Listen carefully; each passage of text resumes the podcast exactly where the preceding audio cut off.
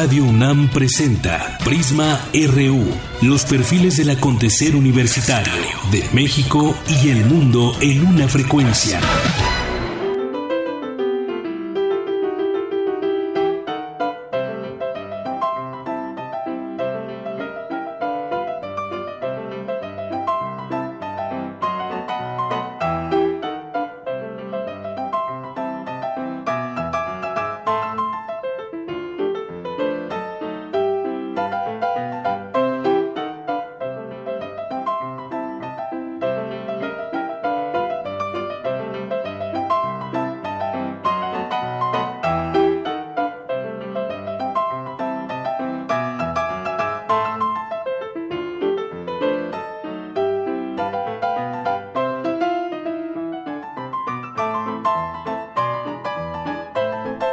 Tal? Muy buenas tardes. Gracias por acompañarnos aquí en Prisma RU en este día. Pues cuando alguien toca así el piano, podríamos pasarnos horas y horas escuchándolo. Esta canción se llama Scott Joplin New Rag, es de James Levine, que mañana cumple años. Nació un día como mañana de 1943. Director de orquesta, pianista y compositor. Es hoy, es hoy, es hoy su cumpleaños. Bueno, felicidades el día de hoy. Eh, recordamos así con esta, con estas manos al piano a James Levine.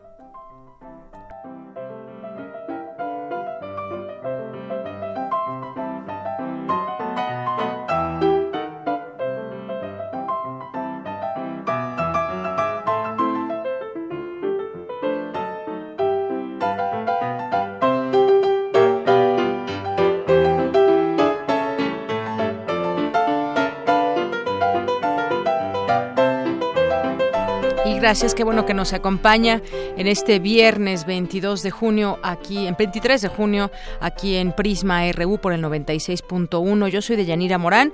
Ojalá se queden con nosotros de aquí a las 3 de la tarde. Platicaremos sobre temas de la UNAM, de los campus universitarios. Ayer eh, comenzamos con la información de las aguas profundas y hoy platicaremos más a través de esta información de mi compañera Cristina Godínez sobre el buque oceanográfico Justo Sierra que pues sirve para proyectos de investigación de la UNAM en el Golfo de México. También estaremos platicando sobre eh, vamos a tener aquí a dos periodistas, a Rita Vázquez y a Scott Bronstein, autores del libro Sociedades Peligrosas, el libro detrás de la historia de los Panama Papers. Eh, vamos a tener la oportunidad de platicar con ellos esta revelación que se hizo el año pasado y que reveló, pues no solamente cómo funcionan estos llamados offshore o paraísos fiscales, sino también, pues quiénes son los involucrados y qué tantas cantidades de millones de dólares pueden manejar sin conocerse su identidad. Fue una filtración, una de las mayores en la historia del periodismo. También estaremos eh, hoy en Cantera RU con mis compañeros Virginia Sánchez y Antonio Quijano, que para esta edición de Cantera entrevistaron a Sergio Enrique Guerrero, que es alumno de la Prepa 1 y fue parte del equipo que clasificó en el Panamericano que se celebró en Chile. Por supuesto, también tendremos Melomanía RU con Dulce Wet. Hoy es viernes y nos hará eh, varias recomendaciones.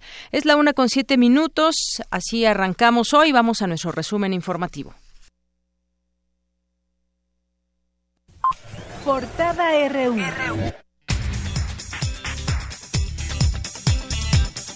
En este viernes, viernes 23 de junio del año 2017, nuestra portada universitaria arranca nueva época de la revista digital universitaria, amplía su enfoque editorial y se dirige a temas como innovación y educación, no solo al uso de la tecnología. Universidades de México, Estados Unidos y Canadá, entre ellas nuestra Casa de Estudios, determinaron suscribir un acuerdo trilateral para atender y proponer soluciones a temas que afectan a la región. En la primera edición de la Olimpiada Mexicana de Matemáticas para Educación Básica, siete de nueve jóvenes que entrenaron en el Instituto de la UNAM obtuvieron oro. El Instituto Veracruzano de la Cultura invita a la gira del séptimo Festival Internacional de Cine UNAM, que por primera vez se presenta en Veracruz del 26 al 30 de junio en la Ágora de la ciudad. Hoy en nuestra portada nacional, la ONU y la Organización de Estados Americanos realizarán una visita a México para examinar la situación de la libertad de expresión y las condiciones para el ejercicio del periodismo. Por el presunto desvío de 79 millones de pesos al PRI, la Fiscalía Especializada para la Atención de Delitos Electorales estima solicitar este viernes la aprehensión del exgobernador de Chihuahua, César Duarte. La Secretaría de la Función Pública inhabilitó por un año a la Universidad de Guadalajara para recibir contratos públicos con recursos federales. Es la primera ocasión que se impone una sanción de este tipo a una universidad pública. La definición del candidato presidencial del PAN se hará conforme a la normatividad interna y los plazos legales. Esto se determinó en el seno de la Comisión Permanente de dicho partido político. El testimonio del líder del Sindicato Nacional de Trabajadores de la Educación, Juan Díaz de la Torre, desvanece las acusaciones de lavado de dinero en contra de Elba Ester Gordillo, aseguró su abogado Marco Antonio del Toro. En lo que va de 2017, la Procuraduría Federal del Consumidor ha sancionado con 108 millones a gasolineras de todo el país, principalmente por no despachar litros completos. La Procuraduría del Estado de Guanajuato informó que fueron detenidos dos hombres implicados en los asesinatos de Maritza Paloma, de tres años de edad, y de su padre Ernesto. La Comisión Nacional del Agua prevé tormentas intensas en zonas de Oaxaca, Chiapas y Tabasco, así como temperaturas de más de 40 grados en 18 estados de la República. Caminos y Puentes Federales informó que luego de tres horas se restableció la circulación de ambos carriles en la carretera México-Querétaro, los cuales habían sido cerrados debido a una fuga de gas. Una explosión de pirotecnia en la comunidad de Tixmadeje, municipio de Acambay, Estado de México, dejó al menos 10 heridos. Tome sus precauciones debido a la marcha de Orgullo Gay que se llevará a cabo el día de mañana. Ya se realizan cierres a la circulación en la Plaza de la Constitución. Cada día que deja de operar la refinería Antonio Dovalí Jaime, ubicada en Salina Cruz, Pemex, deja de recibir 17.5 millones de dólares solo por la venta de gasolinas y diésel, estimaron expertos. El Banco de México ha tomado medidas para que la inflación alcance su objetivo de 3%, aseguró el gobernador Agustín Carstens. Eh, la Secretaría de Hacienda publicará el 30 de junio la estructura programática para la elaboración del presupuesto de egresos de la Federación 2018 y el presupuesto de gastos fiscales. Hoy en nuestra portada internacional, tras detenerlo a finales de abril pasado, la justicia española aprobó extraditar a México a Javier Nava, señalado como el principal colaborador del exgobernador de Veracruz, Javier Duarte. Agentes federales estadounidenses examinan las operaciones financieras en la que han participado Paul Manafort, dirigente de campaña del presidente Donald Trump, y su yerno Jeffrey Yohai, según un reportaje de The New York Times. El fundador de la plataforma de denuncias Wikileaks, Julian Assange, alertó sobre la creación de ejércitos digitales en el mundo que son una amenaza para la sociedad. Y nos vamos a un avance de la información internacional que nos tendrá más adelante Eric Morales. Eric, buenas tardes. ¿Qué tal, Deyanira? Muy buenas tardes. Aumentó a 75 el número de personas fallecidas en las manifestaciones que se llevan a cabo en Venezuela desde el pasado primero de abril. Al respecto, el presidente Nicolás Maduro aseguró que ni los militares ni la Guardia Nacional utilizan armas para reprimir las marchas de la oposición. Los detalles más adelante. Gracias, Isaí. Eric. Y nos vamos contigo, Tamara Quiroz. Buenas tardes en Cultura. Buenas tardes, Deyanira. Este domingo, la Orquesta Juvenil Eduardo Mata de la UNAM rendirá un homenaje a la maestra Luz María Puente por sus 78 años de trayectoria. Platicamos con René Báez de la Mora, gerente de la OJUEM, quien nos proporcionó todos los detalles del próximo concierto. En un momento, la información. Gracias. Y nos vamos contigo ahora sí, Isaí Morales, adelante. Muy buenas tardes, Deyanira. Hoy en el Zarpazo les traemos una entrevista que tuvimos con Carlos Cabeza, quien consiguió siete medallas en el Campeonato Nacional de Gimnasia. Más adelante, todos los detalles. Gracias, Isaí. Campus RU.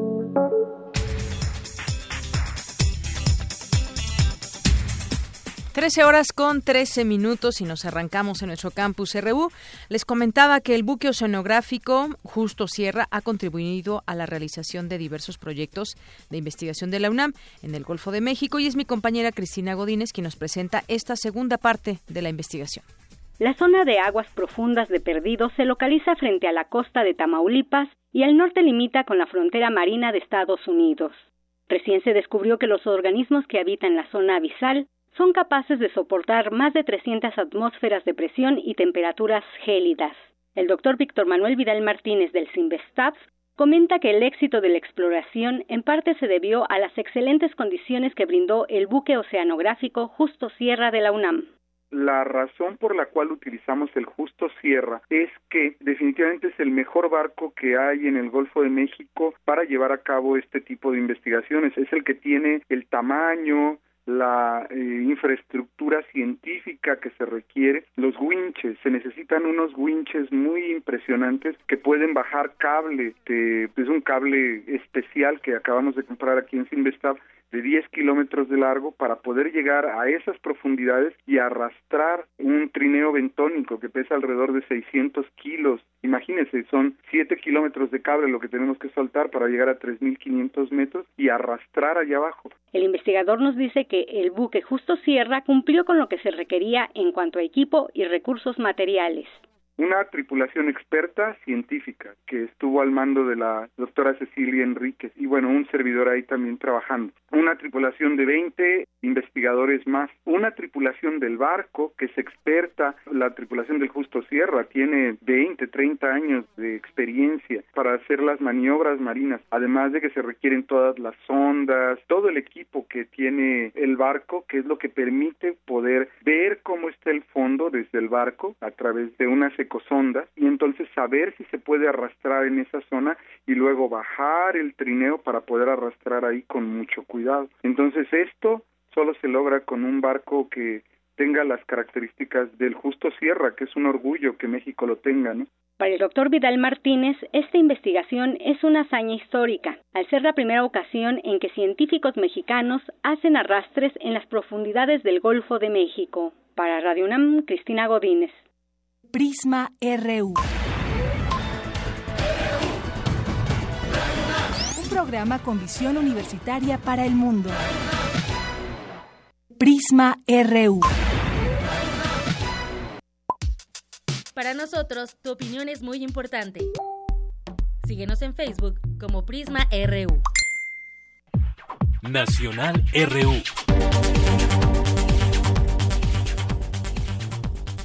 Continuamos, es la una con 16 minutos y tenemos este tema de algunas de las reacciones sobre el tema del espionaje a algunos periodistas que se reveló por parte de The New York Times y eh, también ya la UNAM calificó de inadmisibles las amenazas contra periodistas que han abordado temas relacionados eh, con distintas eh, situaciones. Y bueno si nos ponemos a pensar en todas las revelaciones que han hecho los periodistas en su momento bueno pues es una situación también grave. Y bueno pues vamos a, seguir en el tema porque también hubo declaraciones de parte del, del presidente en torno al tema del espionaje y, cuatro días después de que este diario de New York Times informó que periodistas y activistas mexicanos han sido espiados por el gobierno mexicano, pues pidió aplicar la ley contra quienes hicieron las acusaciones. Luego se retractó y por último negó que su administración vaya a tomar represalias contra quienes lo acusan. Estaba en un evento y al principio abordó este tema y ahí hizo un eh, pues expuso el tema y de cómo esto es inadmisible y que no es el gobierno y que no hay pruebas y demás. Más o menos así lo dijo en un primer momento. Somos una sociedad que las más de las veces nos sentimos espiados. Yo mismo, como presidente de la República, recibo mensajes cuya fuente u origen desconozco, pero procuro en todo caso ser cuidadoso en lo que hablo telefónicamente. No, no faltará quien alguien o que alguna vez exhiban alguna conversación mía. Ya ha ocurrido, ya ha pasado. Pero nada más falso y nada más fácil que señalar a un gobierno que se dedique a esta actividad. El uso de inteligencia que tiene el gobierno es para mantener condiciones de seguridad para la sociedad mexicana. Espero que la Procuraduría General de la República, con celeridad, pueda deslindar responsabilidades y espero, al amparo de la ley, pueda aplicarse contra aquellos que han levantado estos falsos señalamientos contra el gobierno. Es decir, dijo que la ley sea aplicada contra quienes han hecho señalamientos falsos en contra del gobierno. Eso lo dijo en la inauguración de un parque industrial en Lagos de Moreno, en Jalisco, y pidió aplicar la ley a quienes acusan al gobierno de espionaje, justamente como escuchábamos. Durante este mensaje dijo que él mismo ha recibido mensajes de una fuente o origen desconocido, pero preocupa en todo caso ser cuidadoso en lo que se habla telefónicamente. Esa es su explicación. Horas más tarde, el presidente fue a Guadalajara, donde aclaró que se expresó de forma inadecuada durante el evento eh, de Lagos de Moreno. Más o menos así se volvió, bueno, pues trató de explicar o de justificar o de cambiar un poco su versión. Primero, que el gobierno no tiene ninguna participación en ningún tipo de espionaje contra ninguna persona. Segundo, que es muy fácil señalar al gobierno. Y tercero, que es muy fácil que en esa ola de señalamientos al gobierno, pues muchos se quieran subir a esa ola. No, no me confundí. En la última parte creo que me expliqué inadecuadamente. Bueno, pues así dijo, se explicó tal vez inadecuadamente, dijo que no habrá represalias contra los denunciantes y que la Procuraduría General de la República hará de la mejor manera su trabajo. Bueno, pues ahí está lo que dice, luego se desdice y luego, bueno, quiénes son finalmente quienes deben ser investigados, porque pues bueno, aquí hay esa confusión que trae el presidente. Quizás quienes deben de ser investigados no son quienes están eh, señalando que fueron víctimas de, de, espionaje, sino sería en todo caso pues ir al fondo de la investigación dónde y cómo opera o por qué operó Pegasus contra algunos de ellos, si es que se actuó de esta manera. Bueno, pues ahí el tema.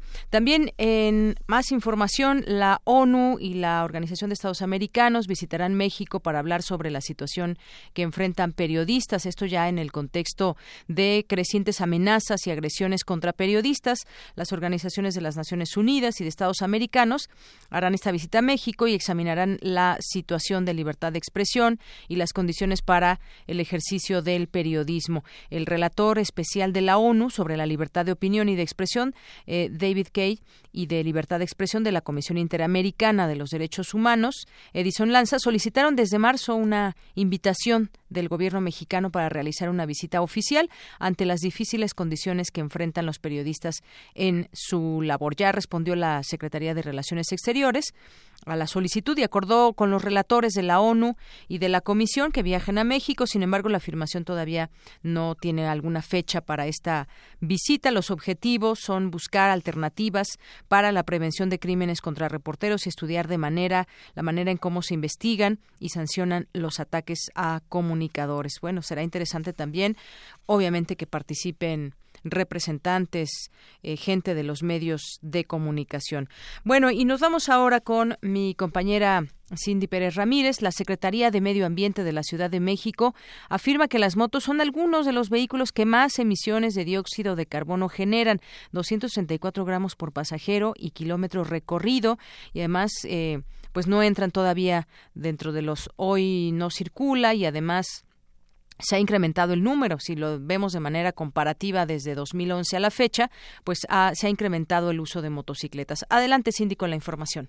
Buenas tardes, de Yanira y Auditorio de Prisma RU. En 2012 había un registro de 172 mil motocicletas en la Ciudad de México. En lo que va de este 2017, el número aumentó a 268 mil 700. Las motos arrojan anualmente a la atmósfera más de 5 mil toneladas de compuestos orgánicos volátiles y más de 82 toneladas de monóxido de carbono. Ante este panorama, el doctor en Derecho Ambiental Ramón Ojeda Mestre señaló que las motos utilizan un combustible más pesado, a pesar de tener motores más pequeños. La toxicidad de los humos eh, y partículas que emiten sí resultan eh, sumamente eh, lesivas o lesivos para la salud humana, particularmente de la población infantil. Se le ha dado facilidades por dos razones fundamentales. Primera, porque tiene una mayor movilidad y presta un servicio más ágil a los comercios, a las industrias, a las familias, a los servicios. El eh, costo es relativamente bajo y ocupan poco espacio urbano. Cabe señalar que una motocicleta de cuatro años de antigüedad emite los mismos contaminantes por kilómetro que un automóvil con engomado de verificación tipo 1. El investigador dijo que el número de motocicletas que circulan en el Valle de México y zonas conurbadas representa un problema ambiental. Recordemos que expertos en el tema han hecho un llamado para que este medio de transporte sea incluido en el hoy no circula. Hemos llegado a un punto en que ya tenemos más de mil días en lo que va de este gobierno fuera de la norma, hay que ver también eh, si no incurrimos en un fenómeno ficticio, es decir, que no circule una motocicleta vieja un día y obliguemos al pobre individuo o a la pobre empresa a comprar una motoneta nueva corriente de esas eh, patito y entonces tenemos ya ahora una patito y una motocicleta vieja y entonces realmente se hace nugatorio el esfuerzo de eh, restringir la circulación vehicular a las motocicletas o motonetas. De Yanira, el jefe de gobierno Miguel Ángel Mancera adelantó que el tema ya está a discusión en la Comisión Ambiental de la Megalópolis y que su gobierno estará atento a las opiniones tanto del Instituto Mario Molina de la UNAM, además de otros centros. Hasta aquí el reporte. Muy buenas tardes. Gracias, Cindy. Muy buenas tardes. Seguiremos en este tema a ver qué sucede con las motocicletas, ya sabiendas de que se incrementa el número y también las emisiones que son parte de que tengamos este aire muchas veces no tan limpio en la Ciudad de México. Vamos ahora con Abraham Menchaca. La inflación continuó su tendencia al alza durante la primera mitad de junio para ubicarse en su nivel más alto en ocho años, producto de las alzas del gas doméstico LP, el jitomate y el transporte aéreo, entre otros bienes y servicios. Información contigo, Abraham. Buenas tardes. Así es, Deyanira. Buenas tardes. En la primera quincena de junio, el Índice Nacional de Precios al Consumidor registró un incremento quincenal de 0.15% y una tasa anual de 6.30%, su mayor nivel en ocho años. Entre los productos con los mayores aumentos se encuentran el gas doméstico LP, jitomate, transporte aéreo, loncherías, fondas, torterías y taquerías. El doctor Jaime Linares, académico de la Facultad de Estudios Superiores Aragón, indicó que el repunte en la inflación se aleja del 3% que fijó el Banco de México. Se supone que son entre los rubros que más impactaron, digamos, en el incremento de la inflación, que ha llegado al 6.30% eh, acumulado anual, ¿no? De junio a junio del año pasado a junio de este año. En ellos han influido, por ejemplo, el precio de los energéticos, principalmente, pues el incremento de la gasolina premium, el incremento del gas LP. Han influido también, por ejemplo, las mercancías no alimenticias. Entre ellas está, pues, las tarifas de transporte público. Ahorita que estamos ya a punto de iniciar, digamos, la, la parte alta de, de las vacaciones, igual el transporte aéreo, son estos dos principales servicios los que han influido mucho, también el incremento de la inflación y también sobre todo los agropecuarios. El precio, por ejemplo, de jitomate, del pepino, del aguacate, del chayote, son algunos de los este, principales eh, productos agropecuarios que también han impactado la canasta básica. De Yanira, el investigador explicó que en las últimas seis quincenas la inflación ha mantenido una tendencia alcista. ¿Qué es lo que se prevé para futuro de que a cierre del año? Se prevé que la inflación vaya cediendo. Algunos expertos dicen que por ahí de mediados de agosto alcanzaremos el pico más alto de la inflación y ya después empezará a decaer. Pues eh, ahorita, por ejemplo, hay una temporada de rebajas en las tiendas departamentales. Hay también en puerta, digamos, eh, la política del cierre de año del buen fin. Entonces, todos esos productos más aparte, el hecho de que ya empieza la temporada de lluvias y con ello la posibilidad de que se incrementen las cosechas en el campo, puede influir para que se reduzca en parte la inflación. Entonces, en eso se basan para decir que lo máximo, digamos, de las tasas o los picos de inflación seguramente van a ceder ya a partir de principios o mediados de agosto y a partir de entonces va a empezar a bajar un poquito, digamos, esta escala inflacionaria que se ha venido eh, sufriendo eh, en este primer semestre. La variación del índice nacional de precios al consumidor durante la primera semana de junio lo ubica como la más alta desde 2012. De la información que tengo, buenas tardes. Gracias, Abraham. Buenas tardes. Y continuamos ahora, ya tenemos en la línea telefónica eh, a Cintia Galicia Mendoza. Ella es maestra en estudio de género del Colegio de México y candidata a doctora de la Facultad de Derecho de la UNAM. ¿Qué tal, maestra? Bienvenida, muy buenas tardes. Buenas tardes, muchas gracias por por invitarme a su programa.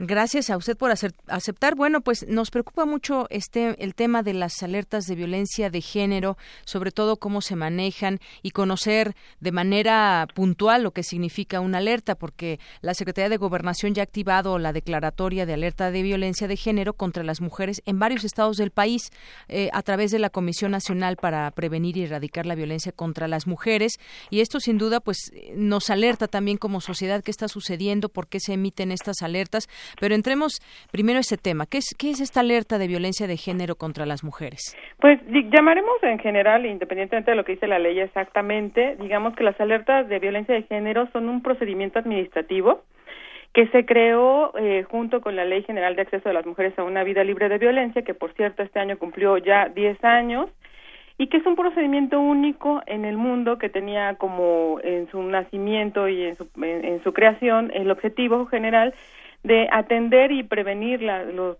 primeros dos tipos de violencias. Uno que sería la violencia feminicida, que es la violencia que se da en las comunidades por un sinnúmero de delitos contra, contra las mujeres, pero que estos delitos además tienen que tener la condición de haber quedado o estado impunes dentro de la sociedad y eh, por agravio comparado, que sería que en las legislaciones de las entidades federativas o de la federación subsistieran legislaciones que violan derechos humanos a las mujeres. Entonces, la alerta de violencia de género sería un procedimiento mediante el cual las organizaciones de la sociedad civil y organismos internacionales podrían solicitar a la Comisión Nacional de Violencia de la Federación que interviniera para prevenir las dos cosas, la violencia feminicida y que estas legislaciones que violan derechos humanos subsistieran. Así es, que subsistieran. Y, en ese sentido, eh, ¿qué, significa cuando un Estado emite una alerta de, en este sentido? Yo sé que en algunas ocasiones a los Estados les ha costado trabajo reconocer eh, que aún falta mucho por hacer en este tipo de, situaciones. Hablemos de feminicidios, por poner solo un ejemplo, el Estado de México, pero ha habido otros, incluso acaba de, surgir también, me parece, la alerta ya en, en Guerrero. ¿De qué estamos hablando cuando se alerta eh, se hace una de estas alertas para el gobierno. ¿Qué significa que está pasando con sus políticas, con el tema hacia las mujeres? Claro, una vez que se ha dictado una alerta de violencia de género, significa eh, que un grupo de trabajo, que en este caso los grupos de trabajo están integrados por académicos y académicas a nivel nacional y estatal, además de funcionarios y funcionarias, en este caso de las mujeres, de la CONAVIM, de la CNDH, han determinado que eh, eh, a través de un informe el gobierno no ha cumplido con las situaciones que se le pidieron. Digamos que inicia el procedimiento con una investigación sobre la procedencia de la alerta. De esta, de esta investigación se deduce, deriva un informe y este informe se entrega a los gobiernos estatales y tienen un periodo de seis meses para cumplir con lo que se les pide ahí, digamos, los gobiernos. Son cosas mínimas los que se le piden, hacer un diagnóstico, hacer unas declaraciones de cero tolerancia a la violencia y entre otras acciones contra la violencia hacia las mujeres. En un periodo de seis meses, digamos, se revisa qué acciones de las que se le pidieron a través del informe ha realizado un gobierno y si no las realiza se declara la alerta de violencia de género. Es decir, que los, las alertas declaradas tienen, digamos, esta característica, son de gobiernos ya incumplidos, digamos, que no quisieron hacer nada, aún con el informe que demostraba, probaba abiertamente que la política estatal del gobierno en materia de violencia de género no funcionaba, ¿no? en, actualmente están declaradas varias, muchas alertas y bueno, pues significa que estos estados no atendieron a, la, a los informes que se elaboraron a través de la Comisión Nacional de Violencia y de estos grupos de trabajo en el Estado de México, Veracruz, Nuevo León, Morelos, también está en Chiapas, en Michoacán, en Sinaloa y se agregan este año justamente San Luis Potosí y Guerrero. Son los, los, los, los estados en los que se consideró que los gobiernos no tuvieron la voluntad política de hacer una revisión mínima a su política de, de violencia justamente. Y por otro lado no fueron declaradas, por ejemplo, en Guanajuato y Querétaro, Baja California, Oaxaca y Hidalgo por diversas razones. Las no declaradas porque se consideró que los gobiernos habían hecho lo que necesitaban hacer únicamente son Guanajuato, Querétaro y Baja California. Digamos que eh, la Comisión Nacional de Violencia consideró que los gobiernos mostraban voluntad política de hacer algo. Actualmente, por ejemplo, están todavía en revisión en informe Nayarit, Tlaxcala, Jalisco, Colima, Campeche, Zacatecas, este Puebla, Tabasco, Sonora y Quintana Roo. Quiere decir que 23 entidades federativas actualmente están en un proceso de revisión de la política estatal de violencia de género y del feminicidio. Justamente la del Estado de México nos va a permitir observar eh, que las alertas de violencia de género, digamos, son un procedimiento que se encuentra en crisis. Sí, porque además son varios los, eh, municipios, maestra. En el caso del Estado de México, nos, o sea, ha quedado probado que el hecho de que se declare la alerta, por ejemplo, está en Ecatepec de Morelos, Nezahualcóyotl, Tlaneplanta, Toluca, Chalco, Chimalhuacán, todos estos estados, uno por uno nosotros podemos revisar que el mensaje de impunidad e inacción del Estado sigue estando presente. Entonces quiere decir que las alertas están en crisis en el sentido de que una declaratoria parece no tener la fuerza, digamos, de, de enviar el mensaje que quiere empezar, es como un tipo de recomendación de la CNH, pero con mucho más fuerza.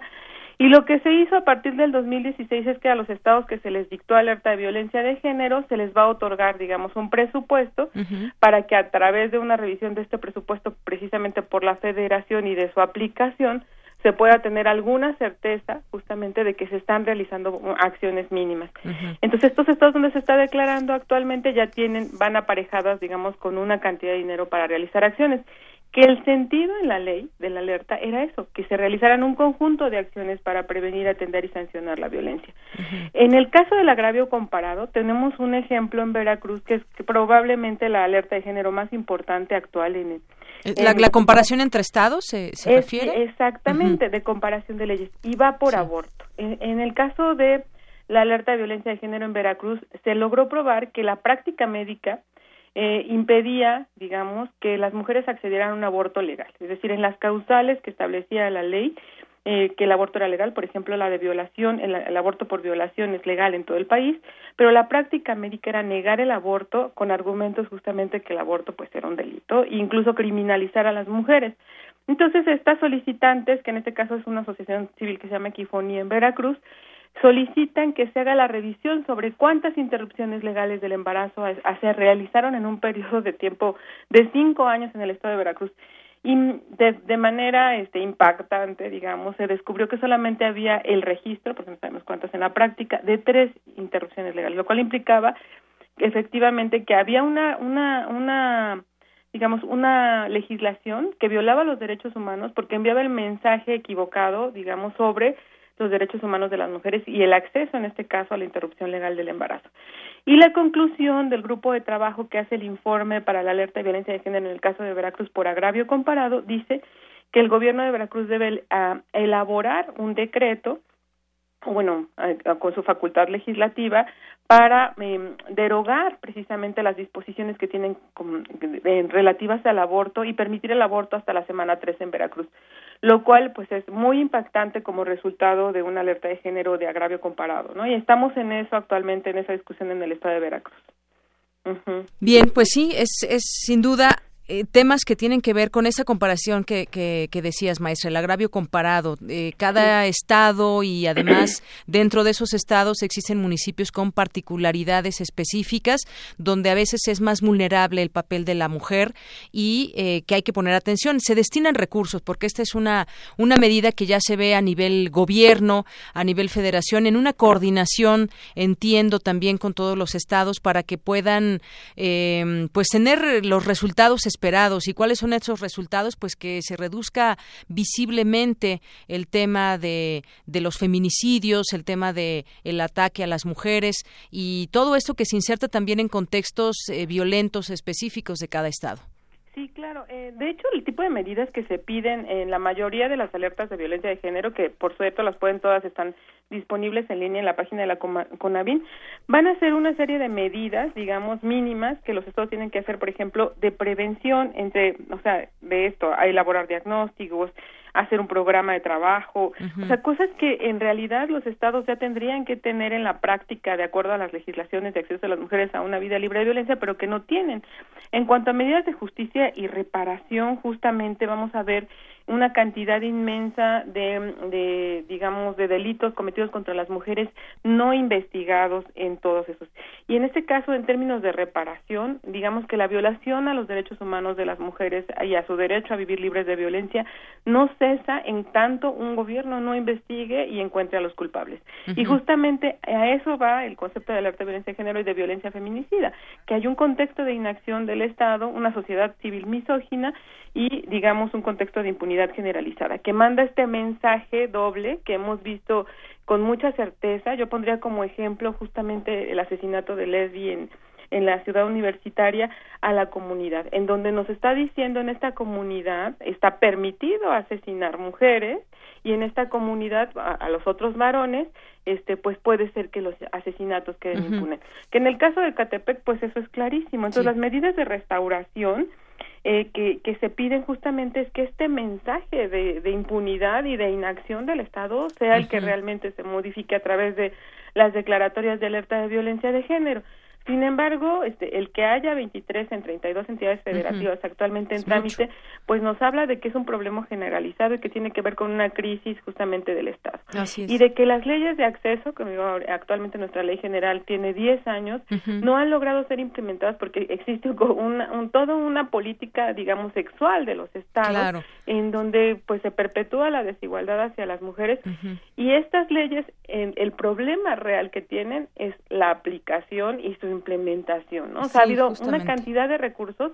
Eh, alguien por ahí, este, Fundar hizo un, un, estudio de cuánto dinero se ha gastado en la aplicación de la ley y aproximadamente unos 160 millones de millones de pesos en la aplicación e implementación de la Ley General de Acceso, que obviamente, pues, esto nos permite evaluar. Entonces, lo central de la alerta es que nosotros podemos ver en los informes una evaluación de la política pública estatal, estado por estado, información exacta de cuántas mujeres, por ejemplo, acudieron al sistema de salud a pedir ayuda por violencia, al DIF, eh, también podemos ver en los informes cuántas investigaciones se realizaron y cuántas investigaciones por feminicidio se iniciaron. Claro. Entonces, es, por ejemplo, en el Estado de México es ridículo que el gobierno del Estado de México nos diga que hay tres investigaciones por feminicidio, de, por ejemplo, en el año 2012, cuando es evidente para nosotros que muchos otros casos son feminicidios. Y hay una política del Estado en la que dice que no se ingresen las carpetas de investigación como feminicidio, sino como asesinato. Exacto, ese es un problema muy grave. Pues esperemos que estos recursos estas medidas no dejen que la impunidad siga siendo también una, una frecuente en estos, en estos casos. Hay recursos, hay medidas y el, el problema está muy visible. Pues yo quiero agradecerte mucho, maestra, que nos hayas platicado sobre este tema de la alerta de género en estos veintitantos estados, que pues es una, es una cifra alta sí, sí, es una cifra alta. Ahí están los informes, los pueden ver, ahí está la información, ¿no? De la gravísima situación que vivimos de violencia contra las mujeres en este país. Maestra, muchas gracias. Muchas gracias a ustedes. Hasta luego, buenas tardes. La maestra Cintia Galicia Mendoza, maestra en estudio de género del Colegio de México y candidata a doctora de la Facultad de Derecho de la UNAM. Prisma RU. Continuamos, son las 13 horas con 40 minutos. Ya tengo la línea telefónica. Le agradezco también, nos tome esta llamada aquí en Prisma RU de Radio UNAM a la abogada Carla Michelle Salas Ramírez del Grupo de Acción por los Derechos Humanos y la Justicia Social. ¿Qué tal, abogada? Muy buenas tardes. Hola, ¿qué tal? Muy buenas tardes. Gracias por la invitación. Hemos aquí platicado sobre las recomendaciones de derechos humanos de la Ciudad de México en torno al caso Narvarte, este tema donde hubo eh, pues asesinatos a jóvenes y, y sobre todo sobre todo cuando ya había alguna amenaza sobre uno de los de las personas que fueron muertas, de un fotógrafo, un, eh, un, periodista que ya había sido amenazado por eh, específicamente por un exgobernador y bueno también otras personas que se encontraban aquí, pero sobre todo la lo mal que se llevó este caso desde un inicio. Ahí, leíamos ayer las recomendaciones justamente al respecto de este de este tema porque pues incurrió en múltiples omisiones, errores, irregularidades que terminaron violando los derechos humanos de las víctimas y también de sus familiares. ¿Qué nos puede decir en este caso luego de conocer estas recomendaciones, abogada? Bueno, primero me gustaría comentar que eh, no solamente fue las amenazas, digamos, el hostigamiento que había realizado hacia o en contra de Rubén Espinosa y por eso tuvo que salir huyendo de Veracruz, sino también contra otra de las víctimas, Nadia Vera, que era una defensora de derechos humanos activista, que igualmente incluso hay en, un, en un programa de televisión de Rompeviento todavía se, tiene el testimonio de esta joven donde hace responsable directamente al gobernador del estado de Veracruz, en ese momento Javier Duarte, de cualquier tipo de agresión, amenaza o incluso eh, muerte que pudiera sufrir. y lo hace responsable a él.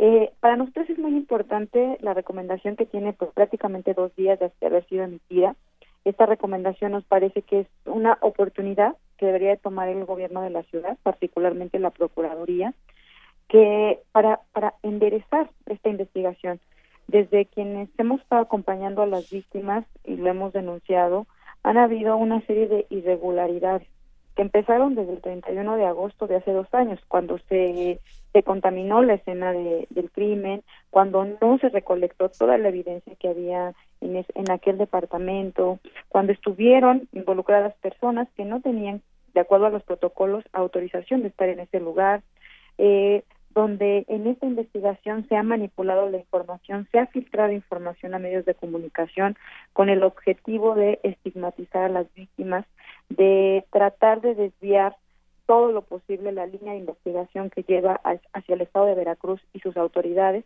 para colocarlo como un asunto relacionado con drogas, con alcohol, y eso ha llevado pues a estigmatizar particularmente a una de las víctimas, Mile Virginia, que es una joven modelo de origen colombiano y donde prácticamente pues a ella la han establecido, la, han vinculado, por lo menos así la autoridad mediáticamente lo ha hecho, como la responsable, quien conocía a los criminales, etcétera.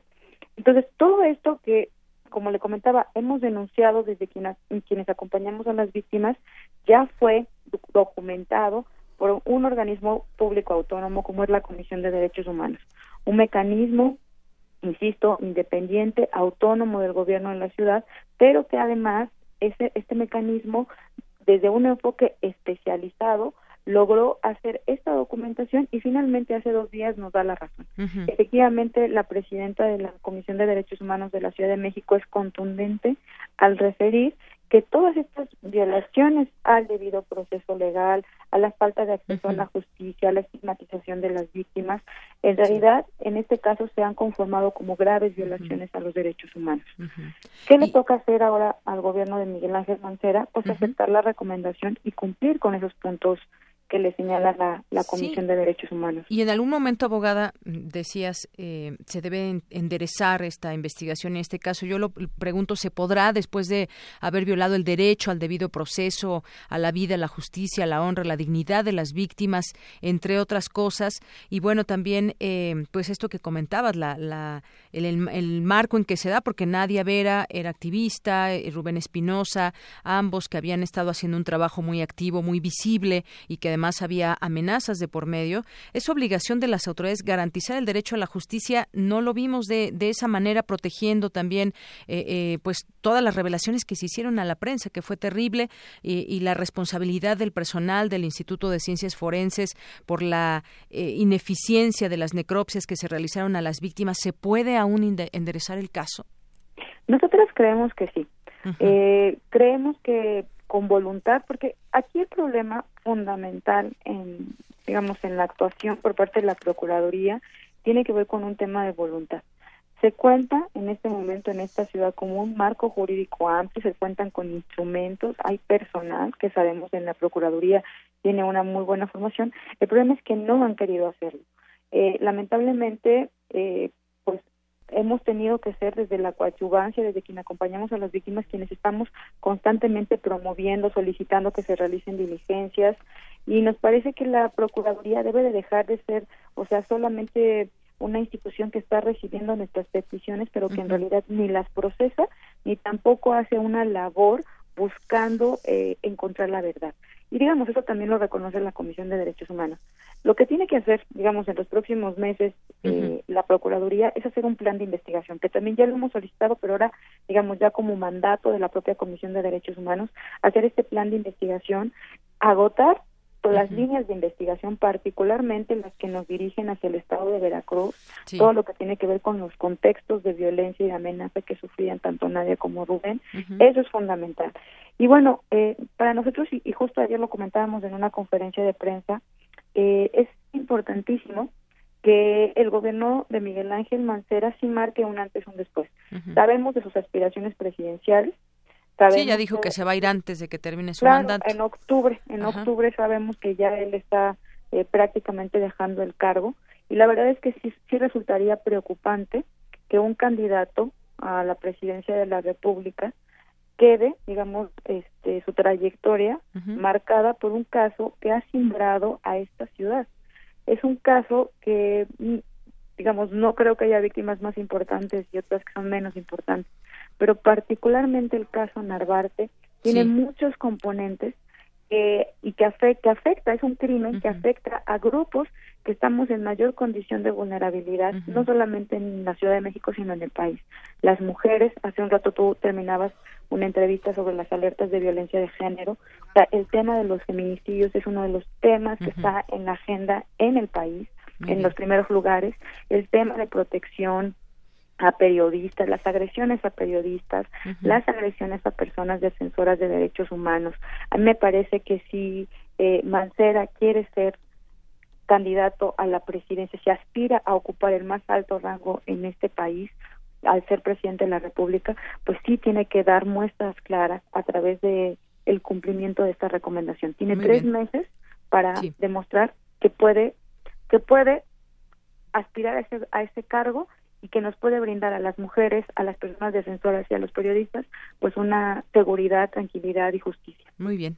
Pues te agradezco mucho, abogada, que nos plantees esta manera eh, lo que puede suceder para enderezar este caso que de entrada tuvo muchos vicios. Muchas gracias. Gracias, hasta luego. Hasta luego, buenas tardes. La abogada Carla Michelle Salas Ramírez del Grupo de Acción por los Derechos Humanos y la Justicia Social sobre este caso de los asesinatos ahí en la colonia Narvarte.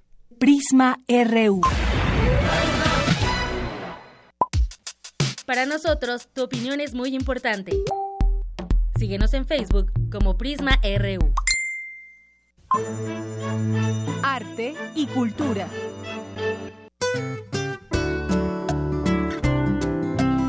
Nos vamos a Cultura con Tamara Quiroz. Tamara, ¿cómo estás? Buenas tardes. Deyanira, muy bien. ¿Y tú? Bien, gracias. Gracias.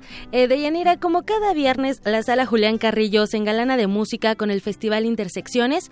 Hoy nuestros amigos de Extensión Cultural nos invitan a disfrutar una propuesta muy original de jazz mexicano. Precisamente para hablarnos del concierto de hoy, nos acompaña en la línea el pianista Alex Mercado. Alex, bienvenido.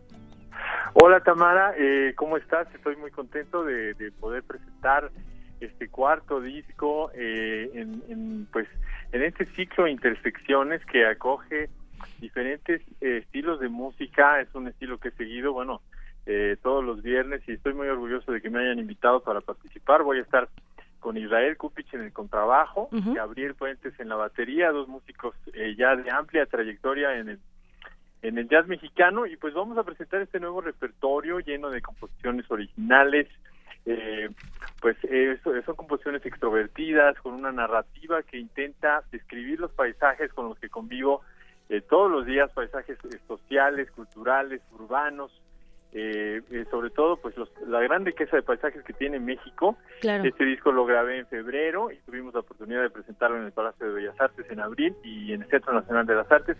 Pues estamos muy contentos de poder compartirlo con todo el público de, de Radio UNAM esta esta esta noche y pues eh, esperamos a verlos a todos todos por ahí. Además, Alex, el fin de semana pasado también estuviste en el Class Continental Latin Jazz y bueno, hoy también nos vas a sorprender en la sala Julián Carrillo. ¿A qué hora es la cita, Alex?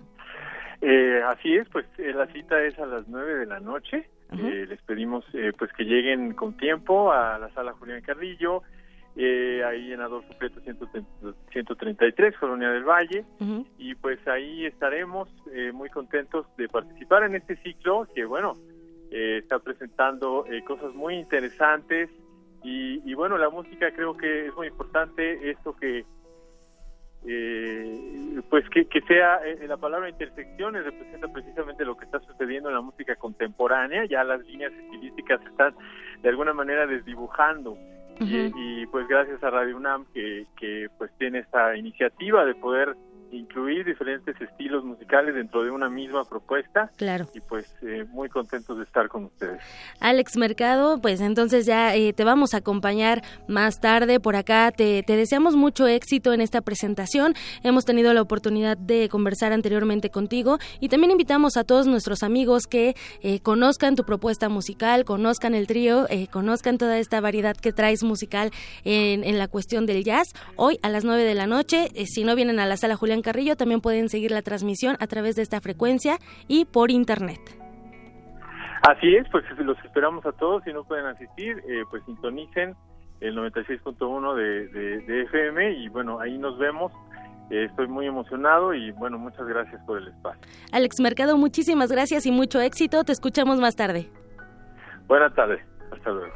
Hasta luego. Deyanira fue Alex Mercado y va a estar aquí en la sala Julián Carrillo como parte del Festival Intersecciones. También este fin de semana la Orquesta Juvenil eh, Universitaria Eduardo Mata de la UNAM se presentará el domingo 25 de junio en la sala Nezahualcóyotl del Centro Cultural Universitario, con un concierto para dos pianos número 10 de Mozart, escrito en 1779 y también podremos escuchar la Sinfonía número 1 Titán de Mahler. Deyanira, ¿quién mejor que para hablarnos de este concierto que un especialista en el tema? Hace unas horas conversamos con el maestro René Báez de la Mora, gerente de la OJUEM, por sus siglas, Orquesta Juvenil Universitaria Eduardo Mata, y esto fue lo que comentó a los micrófonos de Radio UNAM respecto al, al próximo concierto 5 de primavera. Escuchemos. Un magnífico concierto este próximo domingo a las seis de la tarde en la sala de Zahualcoyot, en donde vamos a presentar la Sinfonía número uno, Titán, de Gustav Mahler, que compuso en 1888, pues originalmente pensada como poema sinfónico de una obra que tiene una historia, ya después Mahler decía que no era exactamente una historia de una por una, tiene, tiene cuatro movimientos que desde, desde el título de los movimientos nos dan una idea de por dónde va la música, ¿no? el primer movimiento es como un ruido de la naturaleza. El segundo es un esquerzo poderosamente agitato, pero no demasiado rápido. El tercero es una marcha fúnebre, solemne y mesurada. Cabe señalar que esta maravilla de tercer movimiento está basada en el tema popular este de,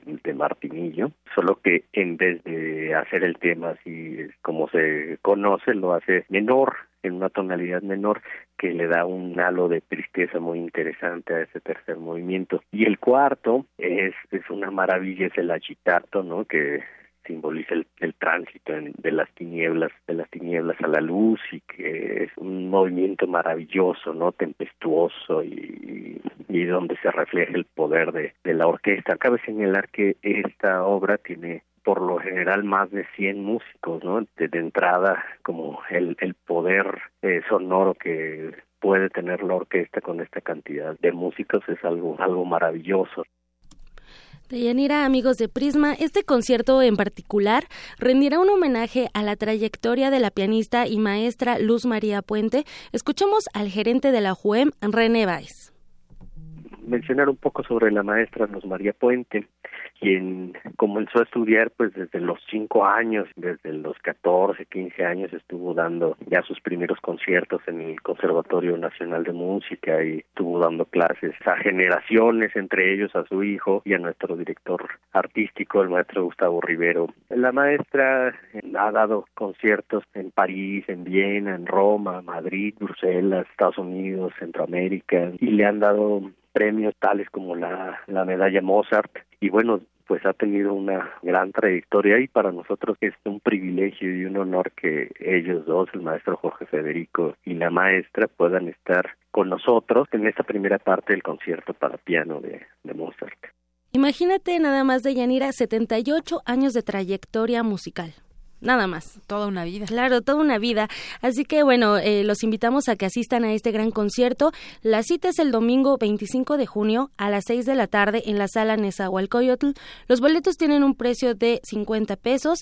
Pueden ingresar a la página oficial de música.unam.mx y por cierto también para los que vengan acá a la sala Julián Carrillo a las 9 de la noche al Festival Intersecciones a ver y escuchar a Alex Mercado.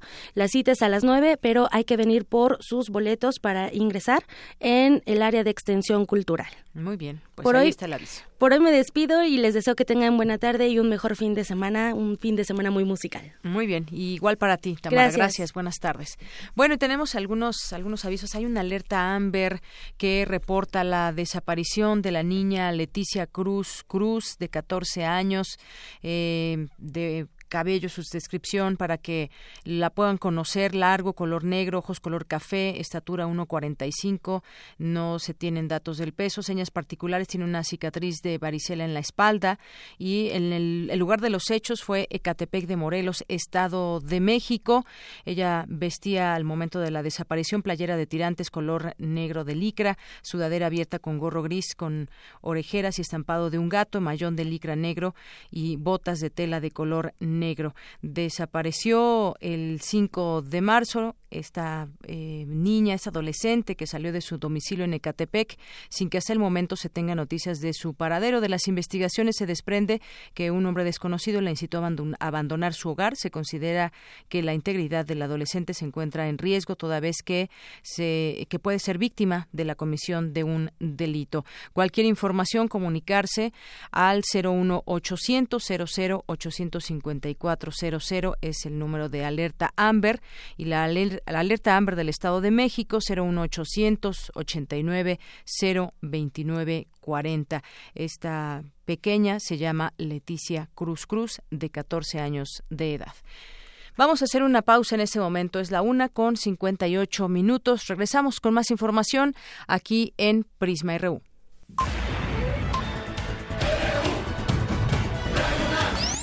Prisma RU. Con Deyanira Morán. Vive la nostalgia y humor que la radio nos ofrece.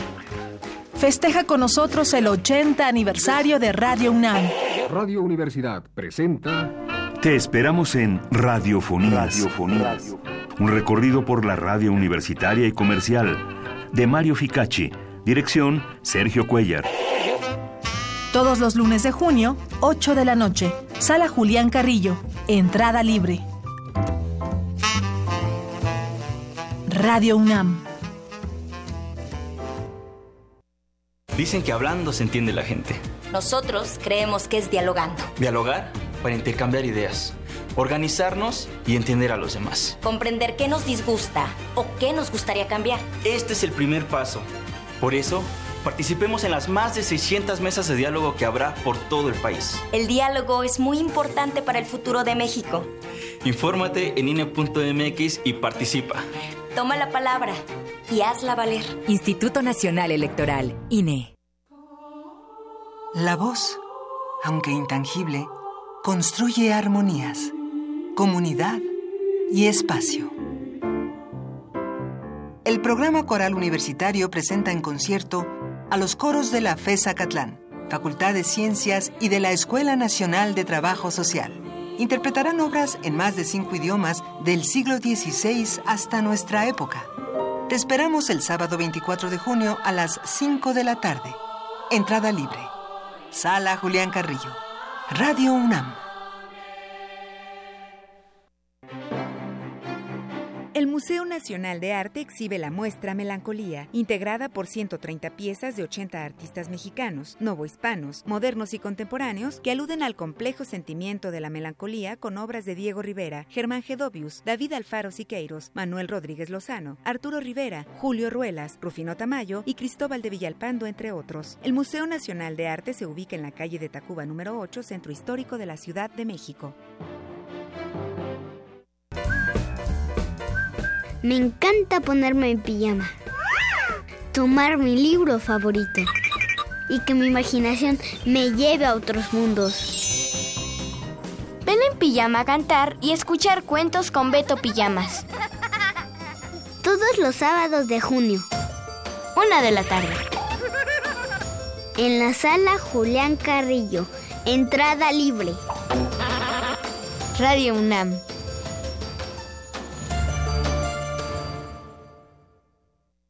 Prisma RU.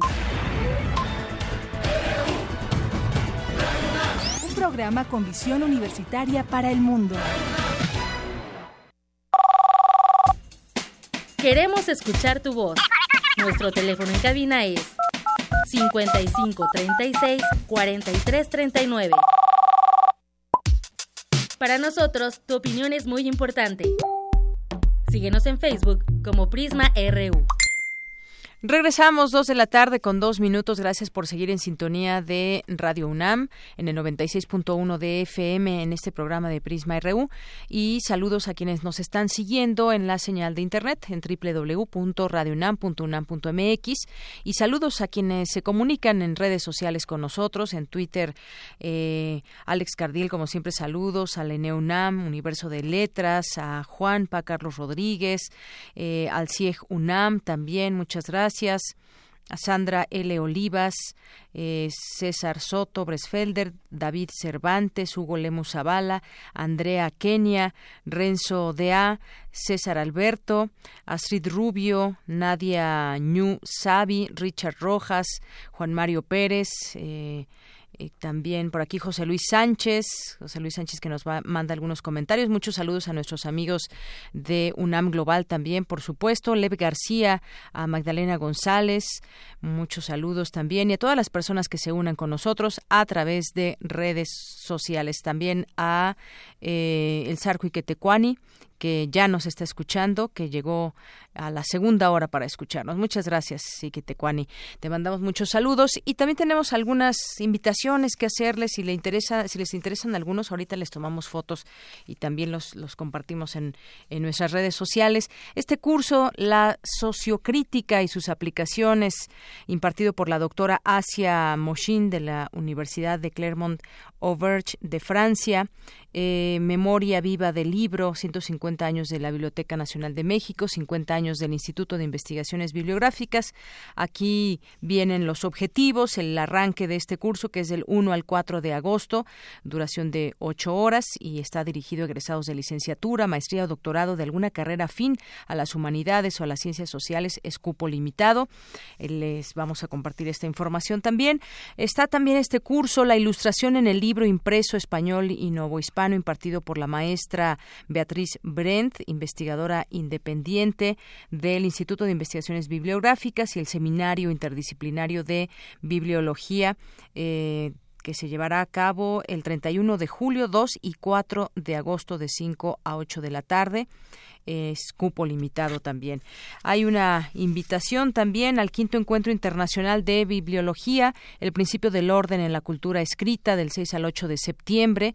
Se los decimos con tiempo por si les interesa y se puedan inscribir. También está este congreso, tercer congreso internacional, las edades del libro, el libro manuscrito, impreso y electrónico a través del tiempo del 16 al 20 de octubre en el auditorio José María Vigil de la Biblioteca Nacional de México y ya están las inscripciones abiertas. Y también el cuarto coloquio internacional sobre líneas de trabajo en materia de conservación y restauración en bibliotecas y archivos que se llevará a cabo del 28 de agosto al 1 de septiembre. Ya están las inscripciones abiertas y se, se requiere un registro previo escupo limitado. Les compartimos en un momento estas informaciones. Por lo pronto, pues muchas gracias. Si alguien se interesa, pues ya se inscribirá en su momento. Son las dos con cinco minutos. Prisma RU. Global RU. Y nos vamos ahora a la información internacional con mi compañero Eric Morales. ¿Qué tal, Eric? Buenas tardes, ¿cómo estás? ¿Qué tal, Deyanira? Muy bien, muchas gracias. Tenemos bastante información este viernes 23 de junio, así que arranquemos con nuestras breves internacionales.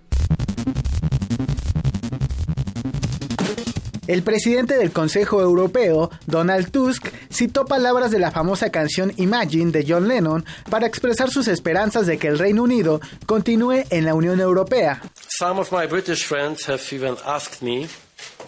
Algunos de mis amigos británicos me preguntaron si era posible dar marcha atrás al Brexit y si podía imaginar un resultado por el que el Reino Unido se quería formando parte de la Unión Europea. De hecho, el bloque se construyó a partir de sueños que parecían imposibles de alcanzar.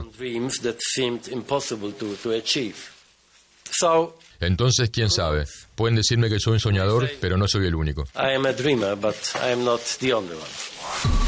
Activistas de derechos humanos y víctimas de cólera protestaron frente a la base de MINUSTA en Puerto Príncipe, Haití, al inicio de una visita del Consejo de Seguridad de las Naciones Unidas. La Comisión Nacional Antidrogas cubana expresó su deseo de continuar colaborando con Estados Unidos, a pesar de las políticas del presidente Donald Trump que tensaron nuevamente las relaciones con la isla caribeña. Es Israel Ibarra, secretario de la Comisión Nacional Antidrogas del Ministerio de Justicia de Cuba. Nosotros esperamos que por el bien de ambos estados, porque en definitiva ellos han sido los que más se han beneficiado con esto, no por, una, por un simple hecho de, su política, eh, no vaya a renunciar a, la colaboración efectiva que Cuba le puede prestar, que no vaya a deshacerse de, de estos acuerdos. El presidente de Estados Unidos, Donald Trump, declaró que para los roles económicos prefiere nombrar a personas ricas. Amo a toda la gente, sean ricos o pobres, pero para estos puestos en particular no quiero una persona pobre. ¿Tiene sentido? ¿Tiene sentido? Si insisten lo haré, pero creo que es mejor de esta manera. Los senadores republicanos de Estados Unidos lanzaron un nuevo proyecto de ley de salud que busca revocar elementos importantes del Obamacare. Habla el presidente Donald Trump. Obamacare es un desastre, está muerto, totalmente muerto, y hoy estamos presentando un plan que será negociado. Nos encantaría tener algo de apoyo demócrata, pero ellos son obstruccionistas, nunca apoyarán.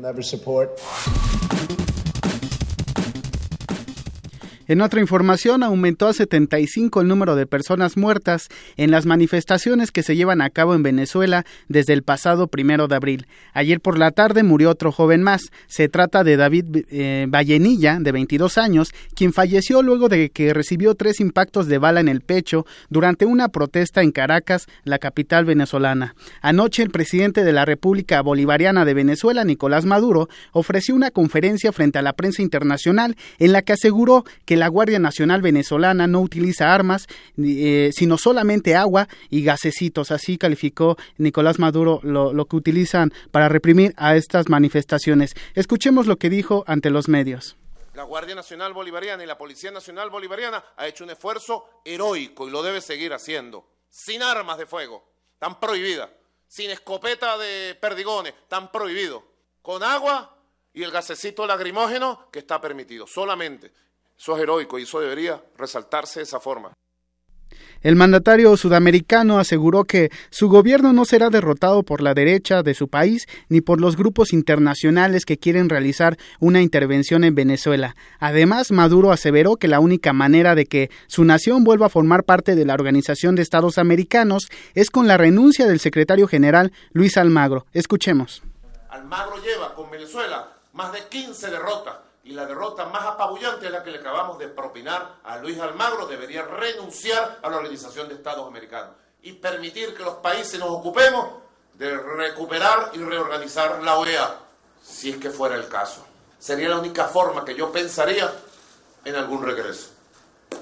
Que Luis Almagro renuncie y Venezuela podría pensar su retorno a la OEA para un plan de reestructuración, reorganización que respete la soberanía de los pueblos. En el mismo acto, el presidente Maduro entregó el sable histórico usado por el libertador Simón Bolívar en la batalla de Carabobo a la ex canciller Delcy Rodríguez, en reconocimiento a su labor en defensa de la patria. Eso fue lo que dijo Maduro. Recordemos que el presidente eh, venezolano realizó un cambio de canciller y, y, sustituyó a Rodríguez por Samuel Moncada. El último evento de Delcy Rodríguez como canciller fue durante la 47 Asamblea General de la Organización de Estados Americanos.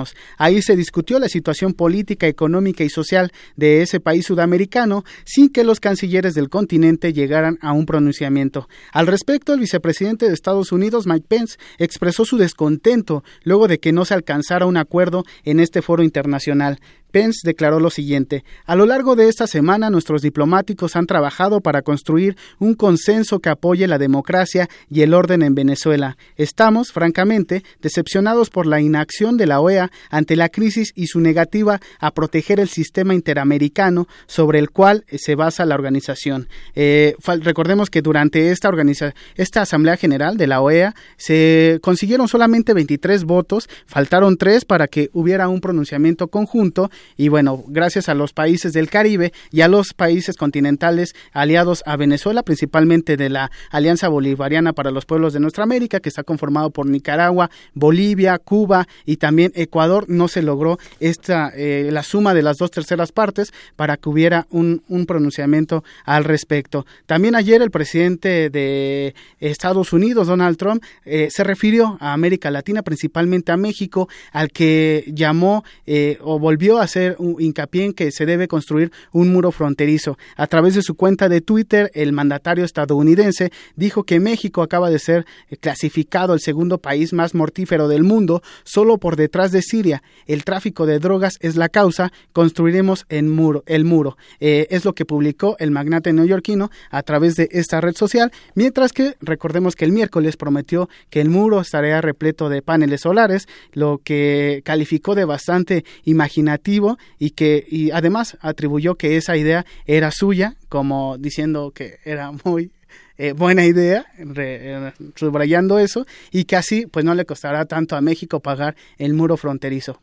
Pues eso dice y es su visión también como pues eh, muy muy al estilo Trump, ¿no? Una gran idea, se pondría en tela de Idea millonaria, hablando como, como empresario, ¿no?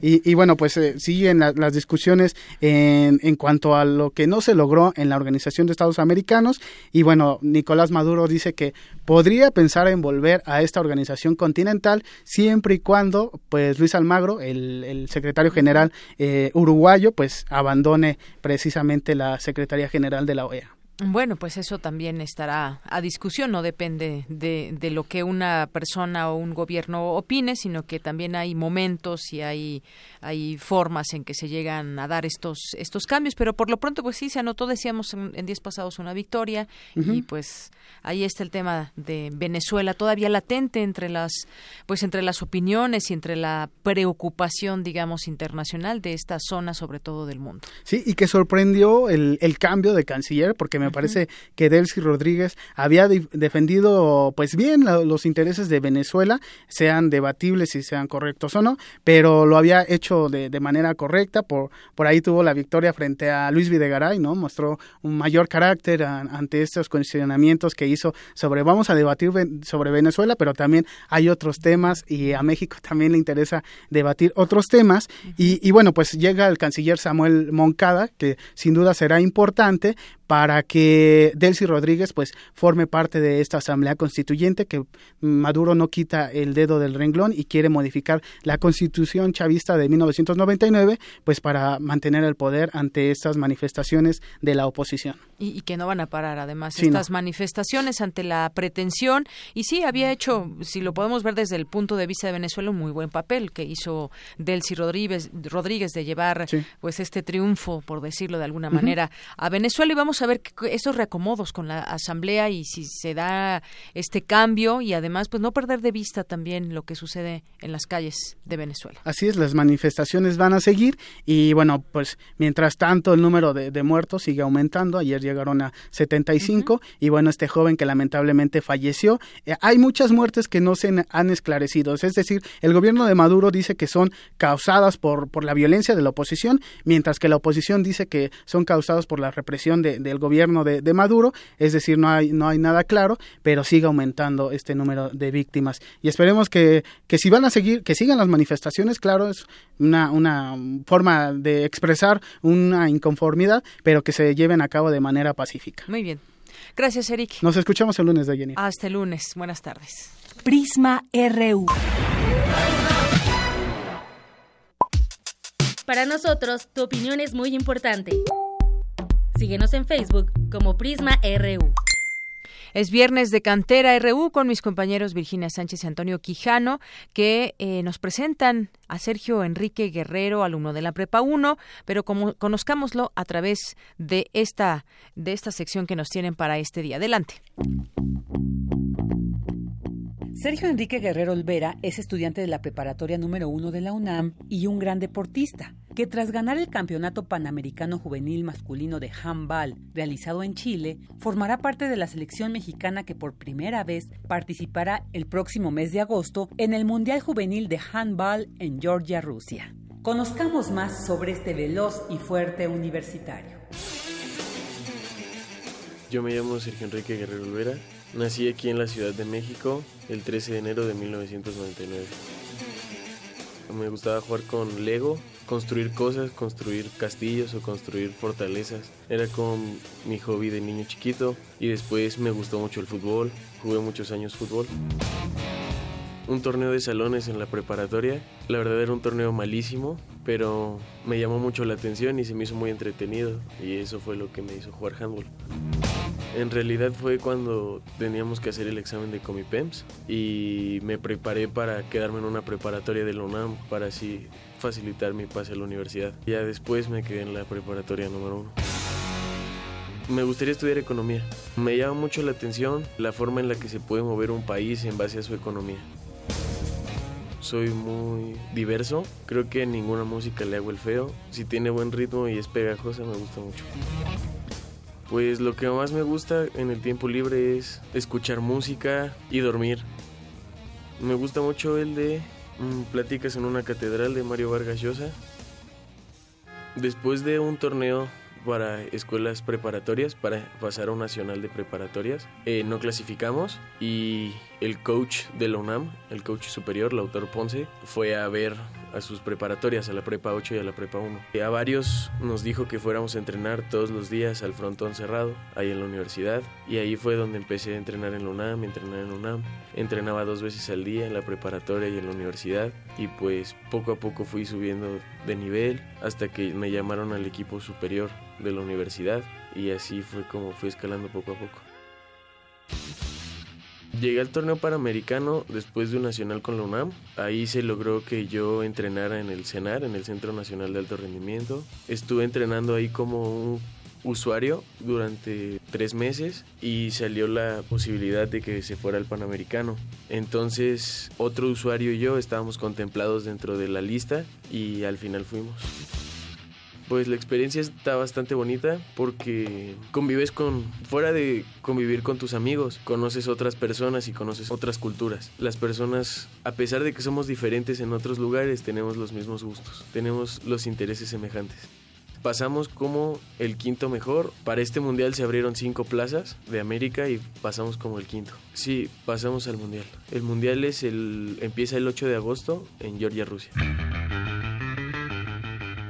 Es algo raro representar a la UNAM. Se siente muy bonito porque la mayoría de las personas dentro de la universidad piensan que solo puedes representar a tu universidad académicamente o de una manera más intelectual. Pero se les olvida que el deporte de la UNAM también es bastante importante y tiene bastante reconocimiento.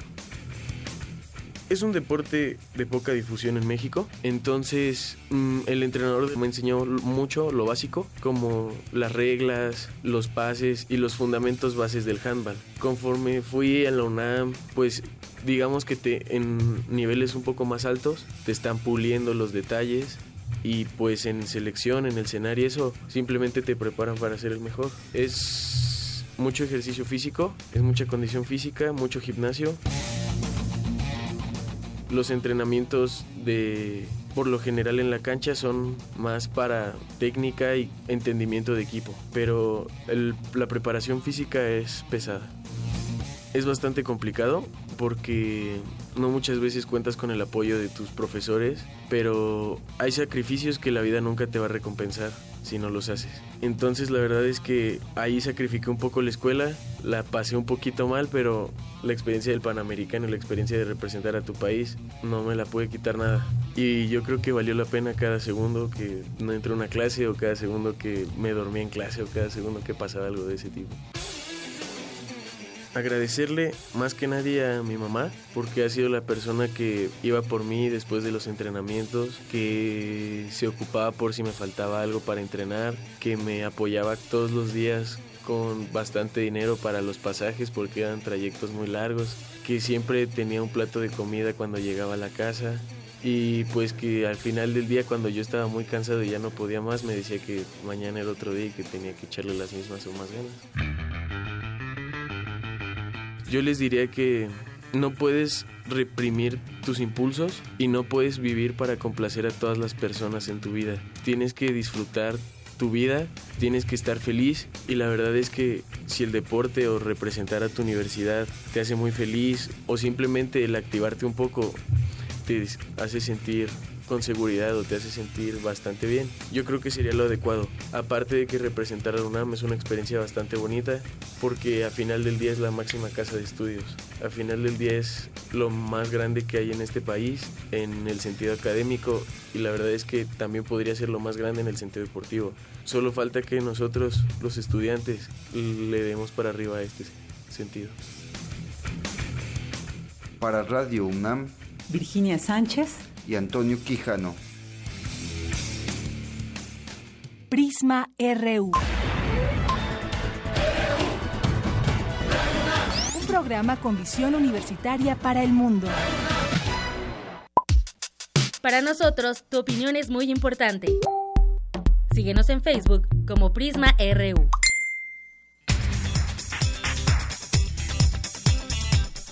Bien, y como les habíamos anunciado, hoy estaremos platicando, ya están aquí con nosotros Scott Bronstein y Rita Vázquez para platicarnos de este libro, Sociedades Peligrosas, la historia detrás de los Panama Papers. Y son los autores de este libro y sobre todo para entender cómo, pues cómo surgió el libro, pero todo lo que ha revelado también el, la propia investigación, cientos, miles de documentos que habría que revisar en 73, 76 países. Y bueno, pues aquí están, bienvenidos. Gracias por estar aquí en Radio UNAM, en Prisma RU. Gracias, por invitarnos.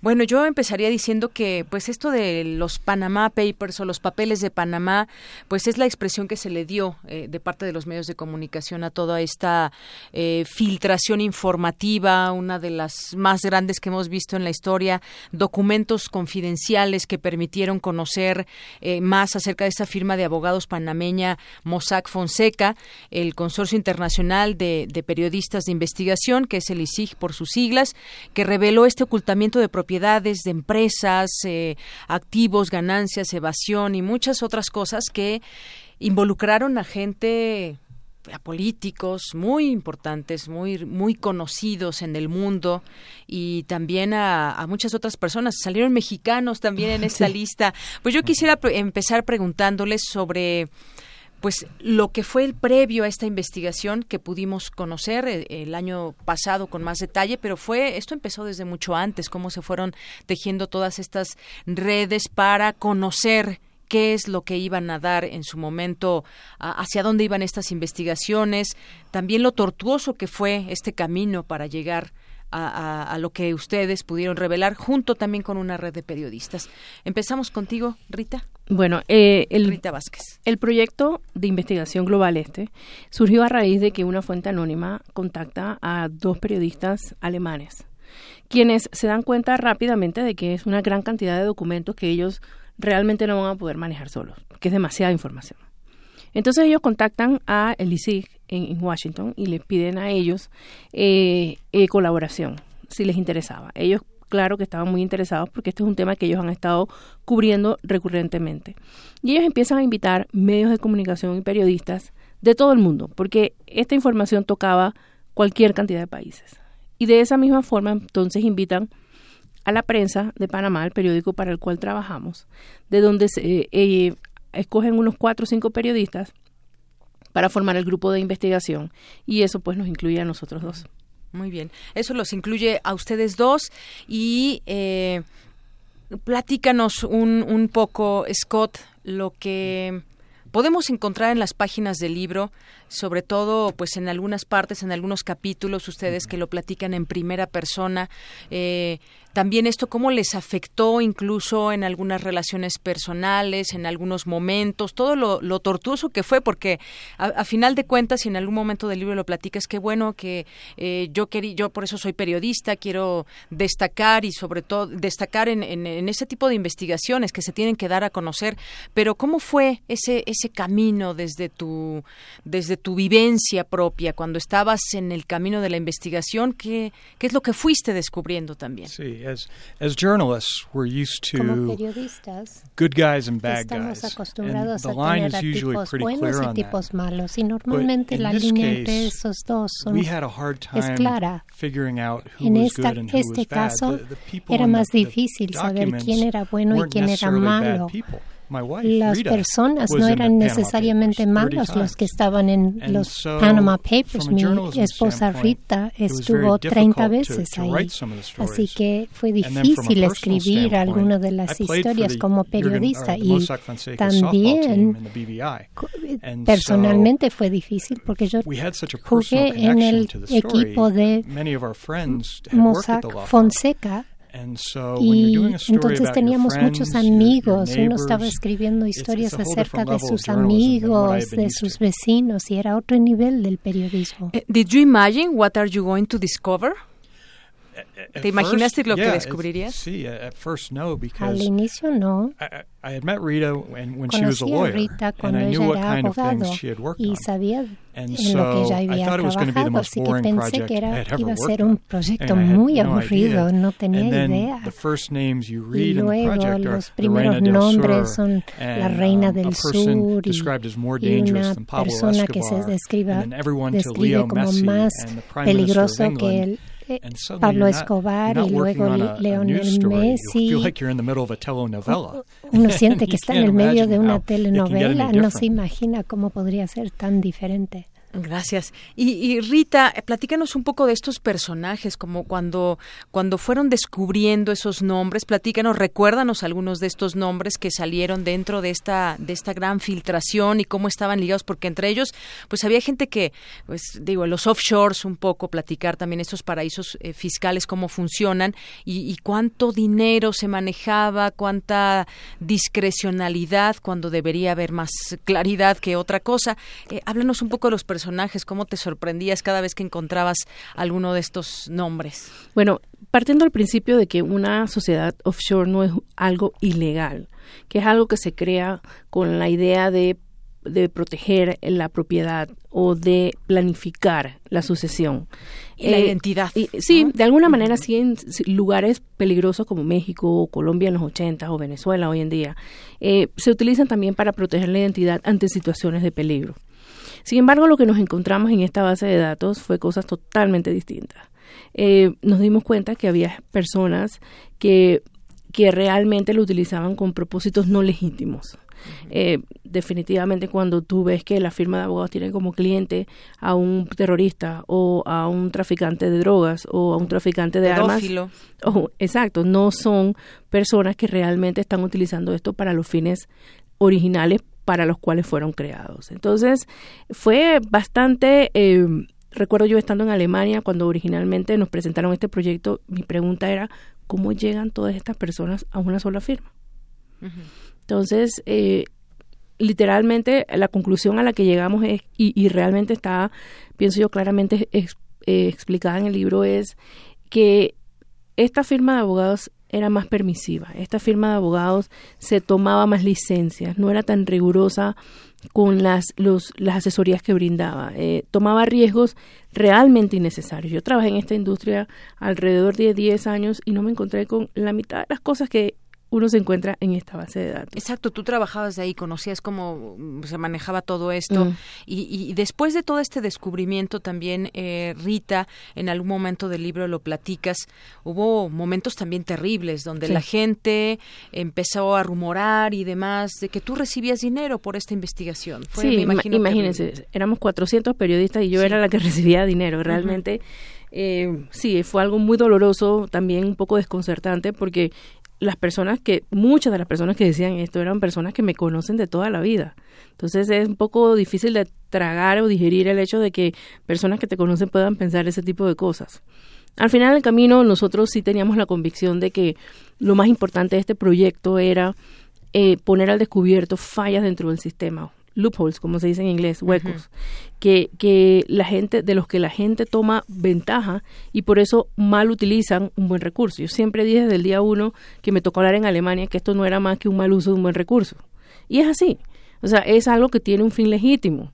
Bien utilizado, eh, realmente eh, eh, tiene una, una finalidad apropiada. La cosa es el, el cargamento de personas que lo utilizan para fines ilegítimos. Así es. So we always say, Siempre you know, decimos, like Nestle Hay that have empresas offices como all over the Nestle world. que tienen and they oficinas en need todo el mundo y ellos necesitan empresas offshore para The hacer más problem fácil is el negocio. El problema es que los have narcotraficantes business all over the world tienen. Mexicans. eh, negocios en And they todo el mundo también y tienen customers in the United States, los que dan like de any other Colombia business. y tienen clientes en Estados Unidos igual que cualquier otro negocio. Pero la industria depende de sí misma para regularse. y eso no es una receta para el éxito porque solo necesitas una firma mala para básicamente ver mal a toda la industria que tiene usos legítimos. pero también hay posibilidad de abuso. Había tantos narcotraficantes en los en los datos que tenían una categoría aparte para ellos y eso es una seña que algo está mal. Muy bien. Eh, platíquenme ahora de toda esta, esta red que involucró a 400 periodistas y 100 organizaciones de medios de comunicación, eh, eh, la forma en cómo se coordinaron, en cómo fueron investigando, repartiéndose toda esta información, porque fue demasiada información. Eh, Rita, Scott, platíquenme un poco cómo fue también bueno, esta relación. La base de datos fue compartida por el, por el consorcio de periodistas de investigación a todos los periodistas. La base de datos completa. Eran 11.5 millones de documentos. Y esto está en una plataforma encriptada que permitía criterios de búsqueda. Entonces, cada uno de los equipos empezamos a buscar, en el caso nuestro particular, aquellas personalidades que representaban o que tenían algún interés general. Usted, uno busca personas que son políticamente expuestas o gente que, que ostenta algún eh, un puesto en el gobierno que tenga acceso, digamos, a fondos públicos o allegados al presidente o allegados a políticos en general, ¿no? Entonces, eh, por ahí uno empieza.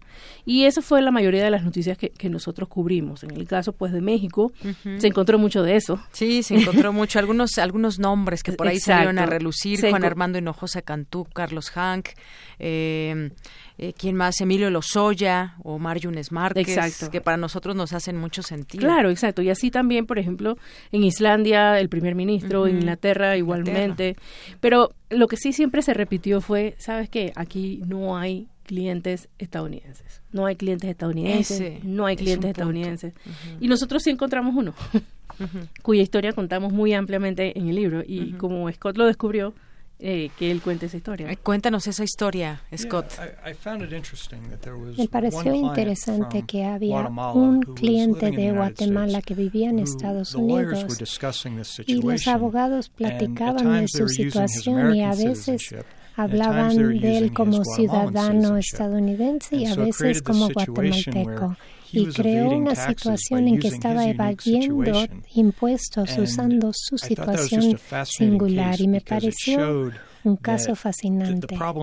Mu- Muestra que los problemas en Guatemala no son simplemente causados por Guatemala. También puede ser falta de acción en Estados Unidos para lidiar con esos problemas, con la gente que evade los impuestos yendo a Guatemala. Y fue muy frustrante que las autoridades estadounidenses eh, no cooperaban. Les mostré este caso y les dije que van a hacer algo y no hicieron nada. Y siento esa frustración porque los colegas en México, en progres- Proceso y Aristegui hicieron un muy buen trabajo reportando acerca de esto. Y lo hacen siempre con los narcotraficantes y la corrupción. Y luego parece que nada pasa y eso no es una falla del periodismo sino de las autoridades jurídicas que no toman acción después de saber estas cosas lo vimos con los papers de Panamá pero con la eh, investigación del Lavallato en Brasil de Odebrecht que sí ha resultado en casos que se han abierto en 10 países en Latinoamérica. y esperemos que eso sea un ejemplo. Y eso fue un ejemplo de que Estados Unidos cooperó con Brasil y Panamá y la República Dominicana y Suiza. así que esperemos que en el futuro eso sea el ejemplo como para lidiar con corrupción que se también se puede usar para el narcotráfico y otros crímenes. Y, y sobre todo también esto que, que mencionaba sobre la información de México que tenía que ver con traficantes de drogas que fue también tratada por de manera separada y sobre todo también eh, en el momento en que ya se esperaba este impacto por la información que se revelaba y que de pronto pues no tenía ese impacto había esas dudas había otras notas antes de y, y a final de cuentas pues fue un escándalo internacional. Exactamente, fue un escándalo internacional en donde tal vez no ha habido el resultado judicial que hemos esperado a nivel global, el mismo resultado que tuvo la investigación inicialmente. Y eso es un poco el análisis que hacemos nosotros en este libro y tal vez es la parte más crucial para todo el lector, toda persona que, que, que lo compre y lo lea, porque realmente explica cómo esto nos afecta a los maestros de escuela, cómo nos afecta a la persona que está en la calle, al periodista, al estudiante de periodismo, al estudiante de universidad, al doctor, a cualquier profesión, no importa al oficio que nos dediquemos. Este libro es nos explica cómo la gente que va de impuestos, como la gente que no paga lo que debe al Estado, la gente que oculta fondos que se roban de, de, las arcas públicas, eh, cómo eso nos afecta. Entonces es muy importante tener esa conciencia porque nuestro deber como periodistas es ser la voz de aquellos que no tienen los recursos que tenemos nosotros para hacernos escuchar. Y ahí es donde como periodistas nosotros tenemos que exigir rendición de cuentas del Estado, lo mismo que transparencia. Y en esa misma línea, el gobierno o el Ministerio Público panameño incautó la base de datos de la firma de abogados en un allanamiento que duró 27 horas. Se llevaron mucho más documentación de la que nosotros tuvimos acceso. Entonces, si hay un ministerio público, un sistema judicial que tiene esta información, siguiendo el modelo de la Vallato, como decía Scott hace un momento, sería interesante ver los ministerios públicos de todos los países donde hubo gente mencionada o involucrada o sospechosa, haciendo un, un acercamiento al Ministerio Público de Panamá para trabajar en conjunto. Así es. Y bueno, pues fueron muchas cosas, incluso lo van platicando en el libro a manera tal de que nos podamos enterar los distintos momentos en que fue pasando la investigación, la propia relación entre ustedes que de pronto se, mm. se crispaba y, algunas otras cosas. En el caso también de México, pues nos llamó la atención conocer algo que también tú, tú, dices hace un momento, Rita, que tiene que ver con pues todas, eh, de pronto esos nombres que a nosotros nos hacen ruido por algunas cosas. Y en cada país yo me imagino que sucedió lo mismo. El tema, el tema, por ejemplo, de Juan Armando Hinojosa Cantú aquí en México, que fue pues... Eh, eh, que también estuvo involucrado en un tema muy polémico aquí, que fue la Casa Blanca de, Peña Nieto, que ustedes seguramente también deben de conocer eh, muy bien sobre este caso, pero ¿se imaginaron en algún momento este impacto internacional y sobre todo, pues también que nos platiquen ya ahora cómo lo viven, porque incluso estuvieron con, con guardaespaldas en algún momento. Hoy cómo se sienten, se sienten en riesgo, se sienten seguros, digo, es un tema también un poco escabroso. Scott. I think because La historia de Panamá tiene que recordar que hubo un cambio dramático en el 89, en 1989, con el, la detención encarcelamiento de Manuel Noriega. Y desde entonces es el país más rico de Latinoamérica, así que fue desde un estado fallado con, donde cerraron los bancos, los militares estaban a cargo, la gente no podía tener negocio porque los soldados venían y se llevaban todo. Y con tal cambio ahora la gente tiene un respeto para el periodismo se acuerdan de dónde estaban y dónde están ahora. Así que eso nos ayudó, nos protegió un poco en este proyecto. Cuando ven un país como México, México no, nunca ha pasado por un cambio así. Ven corrupción y narcotráfico en México. La delincuencia, el crimen simplemente existe. Y la gente como que acepta que así es la cosa. Así que tal vez lo que necesita México es un cambio eh, dramático. Tal vez necesitan un presidente en la cárcel o la gente eh, políticamente conectada en el caso. Tal vez eso debería ser el cambio. Mi esposa no, no está de acuerdo con eso, pero bueno, Panamá está tratando de hacer eso con un expresidente y tenemos un Hubo cambios en Panamá. Ramón Fonseca estaba vinculado con el presidente de Panamá y él fue a la cárcel. Eso es diferente a lo que ha ocurrido. Y ven lo que está pasando en Brasil. Me gusta lo que está pasando ahí. Y Brasil entonces está viendo ese cambio. Ven la situación. Trump hoy dijo que México tiene tanta violencia que un muro va a resolver eso. Bueno, un muro no va, no va a resolver eso para nada. Lo que sí podría resolver el problema es tal vez más transparencia reforzar el sistema jurídico y poner a los malos en la cárcel, aunque sean narcotraficantes o amigos del presidente. It uh, sounds like a dream. Eso suena como un sueño. Pero lo hemos visto pasar en Brasil. En Brasil, sí, Salió Dilma Rousseff, ahora está a punto de salir Temer. En el caso de Panamá, el expresidente Martinelli, que fue quien compró Pegasus para Panamá, eh, está en prisión en, Florida esperando ser extraditado. el magistrado presidente de la Corte Suprema de Panamá eh, está preso. Eh, hemos, hemos tenido los últimos cuatro años, o perdón, dos años, todos los ministros de Estado del gobierno anterior subiendo y bajando escaleras. Es posible, pero requiere una labor muy activa de la sociedad. Es, es posible y, la sociedad tiene mucho que ver. Eh, finalmente, ¿con qué se quedan? ¿Algo para cerrar? ¿Algún último comentario final? Rita. Bueno, yo lo que me gusta hacer para, para cerrar esta entrevista, lo que me gustaría hacer es leerles el último párrafo del epílogo del libro, que yo creo que resume un poco eh, nuestras enseñanzas o lo que aprendimos a lo largo de este proyecto y que es con lo que esperamos dejar a los lectores. Muy bien, pues adelante y con esto cerramos. Adelante, Rita. Ahí está ya entre tus apuntes. Muy bien, adelante. La lección más valiosa que obtuvimos de este proyecto fue que algunas cosas solo pueden ser resueltas a través de la colaboración internacional. Tristemente el mundo parece moverse en la dirección opuesta, al menos mientras los gobiernos estén más procurados, preocupados en construir muros y barreras para separar a la humanidad. Creo que esa es la lección principal de este libro. Muy bien. Pues Scott Bronstein, Rita Vázquez, muchas gracias. Les recomendamos desde aquí Sociedades Peligrosas, la historia detrás de los Panama Papers, que puedan conocer toda esta historia muy apasionante de lo que se pudo revelar después de esta filtración increíble que se dio y que involucró a 76 países. Muchas gracias por venir aquí a Radio UNAM, a Prisma RU. Gracias, a ustedes. Gracias.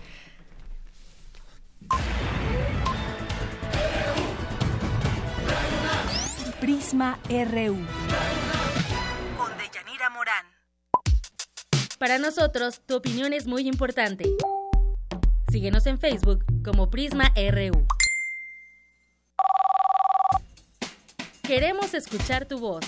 Nuestro teléfono en cabina es 55 36 43 39. Queremos conocer tu opinión. Síguenos en Twitter como arroba PrismaRU.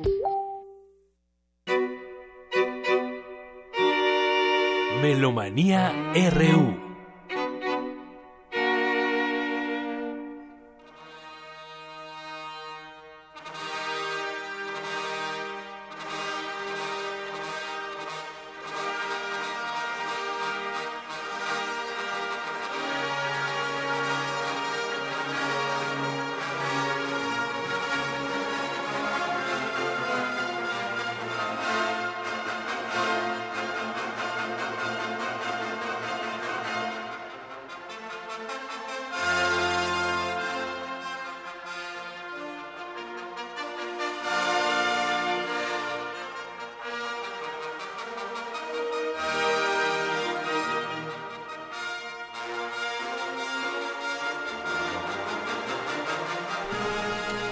¿Qué tal, Dulce? ¿Qué tal? Muy buenas tardes tengan todos, audiencia de Melomanía RU, de Yanira y todo el equipo de Prisma RU. Pues estamos contentos porque siempre hay cosas interesantes. Estamos oyendo en este instante el Irae del Requiem de Héctor Berlioz con la Filarmónica de Berlín, los coros también de la Filarmónica de Berlín. ¿Por qué de James Levine? Pues lo escuchábamos tocando el piano, un nuevo rag eh, de Scott Joplin, porque es una figura muy eh, versátil como músico. Eh, hoy cumple 74 años de edad, estudió el piano y el violín desde muy jovencito y el piano siempre, finalmente hasta estos últimos años de su vida, lo ha interpretado ya sea en música de cámara o como acompañante, sobre todo de lead o de algún otro gran instrumentista, porque pues él con Yo-Yo Ma o con Ana Sofía von Mutter, la violinista, en fin, toca, ¿no? ¿Por qué decidimos poner el Requiem dirigido por él? Bueno, él tiene más de 40 años o a los 40 años de estar al cargo del Metropolitan Opera House de Nueva York desde 1973, tuvo que renunciar porque ya tenía muchos problemas de salud, sobre todo del Parkinson, hace tres años. Pero bueno, sigue activo todavía como intérprete de música de cámara. y lo recordamos, lo felicitamos por su cumpleaños número 74, pues por todo lo que hizo durante esos 40 años también en el Metropolitan, porque no nada más era director concertador, que es finalmente el que ya reúne todas las fuerzas instrumentales, vocales, actorales, este, coreográficas, etcétera, sino que también tenía que ver con todo lo que implica de alguna forma estar en representación del escenario, de lo que es el stage, dicen en, en inglés, pero que es la escena, ¿no? Todo lo que implica poner la escena con todos los creativos y 40 años se dice muy fácil, pero digo, ha sido uno de los principales difusores de esta música. ¿Y qué te parece que ahora vamos con uno de los platos fuertes, porque siempre tratamos de ser cronológicos en los eventos, vamos a hablar de tres conciertos, y eh, yo estoy muy emocionada de que vamos a escuchar el estreno en México de La Pasión según San Marcos de Osvaldo Golijov, quien se pregunta cómo puede conservar la fe el pueblo sufriente de América Latina. Y él mismo, inspirado en, eh, pues, todas estas madres de la Plaza de Mayo que fueron portadoras del mensaje de Jesús y que él dice que fueron inclusive mucho más valientes que los hombres, le decía a digamos, en, conferencia de prensa a todos los medios, que toda esta fuerza interpretativa reside en el coro. Es muy interesante porque el Evangelio, según San Marcos, lo concibe Golijov como que no hay Jesús, pues, o, o eh, Jesús puede tener varias voces y entonces la voz principal realmente es la voz del coro. Y él explica en su conferencia de prensa, explicó cómo... Eh, el lugar, eh, La Pasión según San Marcos es una comisión que hizo Helmut Rilling, una de las cuatro comisiones que hizo para diferentes autores del mundo cuando se celebraba en el año 2000 los 250 años del fallecimiento de Johann Sebastian Bach. Entonces, ante ese colosal acontecimiento, comisionó a Sofía Gubaidulina, una música ruso-tártara, a um, Wolfgang Riem, también este gran músico alemán nacido en 52 en Karlsruhe, a eh, eh, este, Tandun, el compositor chino, eh, y a Osvaldo Golijov, cada uno una pasión diferente. Bueno, pues tenemos la gran fortuna de que la Orquesta Sinfónica Nacional cierra su temporada presentando este gran y colosal porque implica más de 60 voces, varios coros, este instrumentos afroamericanos. Resulta que él a, Golijov de todas maneras en 1960 nace en La Plata, pero muy joven sus papás su papá que era físico, se mudan a Rumania, entonces como que tiene mucha experiencia musical, tanto de su lugar de origen, también por su herencia judía, al final hay un kiddish, entonces es muy eh, colorida esta obra y vamos a escuchar entonces la invitación de Oscar Pito, que es este eh, representante de Relaciones Públicas y Redes, Oscar Pinto, de la Orquesta Sinfónica Nacional. Adelante.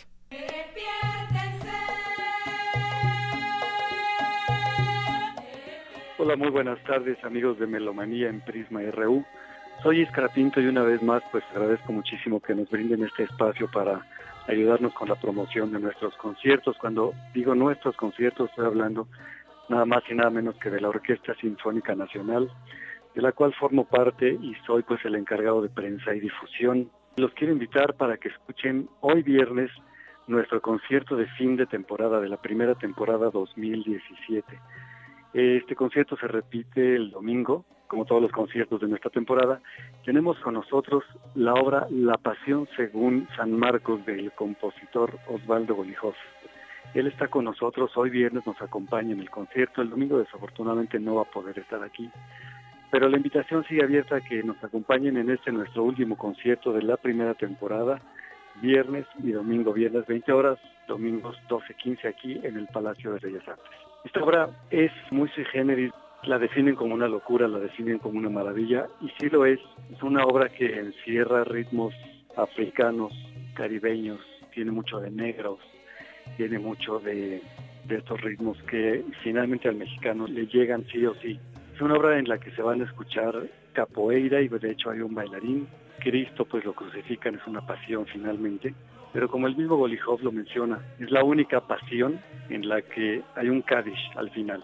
Y un Kaddish, pues siendo él un hombre judío, el Kaddish es pues la oración que los judíos dicen para honrar a sus muertos. Me parece que todo este conjunto de ritmos y de historia conjugada en esta obra musical pues la hace una obra muy interesante que el público en verdad no se puede perder. Muy padre, les va a dejar un gran buen sentimiento. Es una obra que encierra dos coros, el coro Los Solistas Ensamble y los Madrigalistas de Bellas Artes, la Orquesta Sinfónica Nacional y una serie de solistas, cantantes y bailarines, en su mayoría venezolanos, que hacen esta obra de Osvaldo Bolijov, La Pasión San Marcos, una obra digna de verse y escucharse.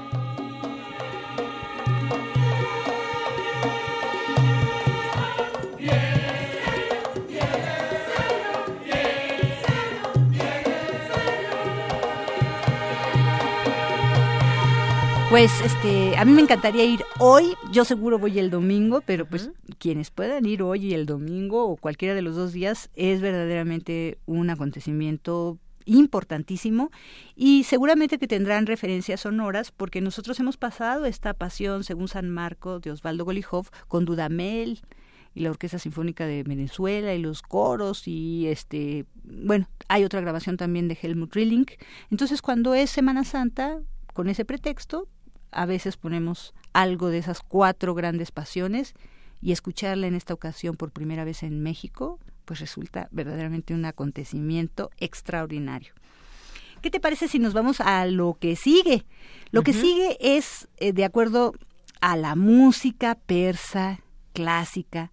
Tuvimos la presencia del artista iraní Megdi Mustach, que estuvo aquí el año pasado inclusive grabando un disco aquí en la sala Julián Carrillo, que eso es una maravilla. Y ahora cierra el ciclo Músicas del Mundo con el ensamble Didar. El ensamble Didar es una única agrupación tanto de México y América Latina que representa un poco lo que es esta música tradicional persa.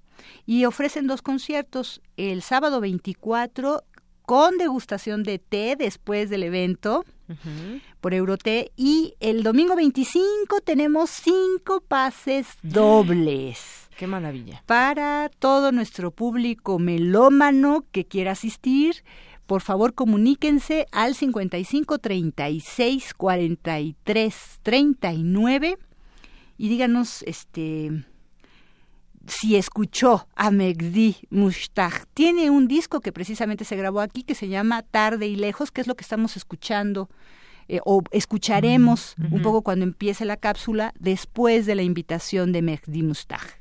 Vayamos a él y escuchemos algo de estas piezas místicas, religiosas, tradicionales, étnicas de Persa. A ver.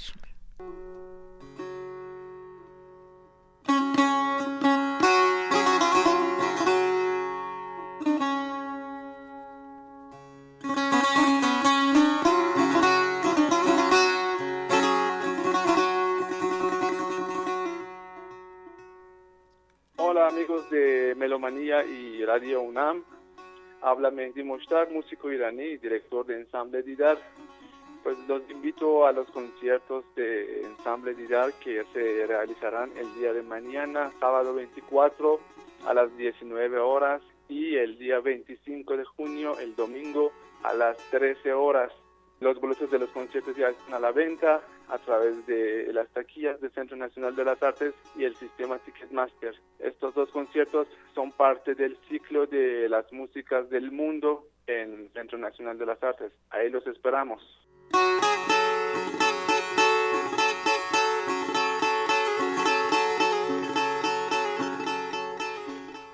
pues algo muy interesante del concierto del sábado que es más recomendable que hay degustación de té por eh, entonces les recomiendo mucho que vayan a los dos conciertos pero en especial el sábado para poder degustar el té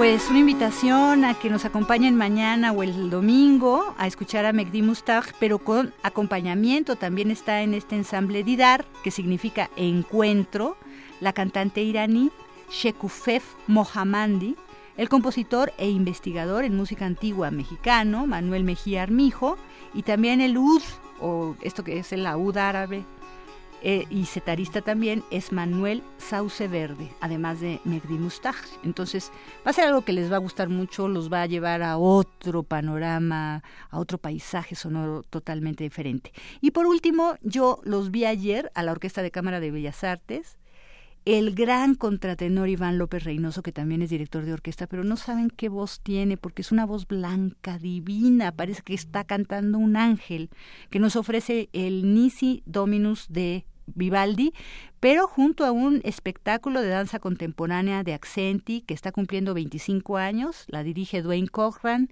Dwayne Cochran es el pianista de la OFUNAM, de la Filarmónica de la UNAM, así que seguramente lo conocen, pero también es coreógrafo y ya tiene 25 años esta compañía de danza y como primer plato, el Nisi Nominus es segundo plato. El primer plato es un concierto grosso de Alfred Schnitt, que es el número uno para dos violines y orquesta, que es una maravilla y el espectáculo es verdaderamente impactante. Así que, pues, escuchemos eso y ya nos despedimos de una vez. Con eso nos despedimos. Con eso nos despedimos y esperamos escucharnos muy pronto. Pues muchas gracias, Dulce, por esta clase y estas invitaciones Ay, desde tu melomanía. Gracias.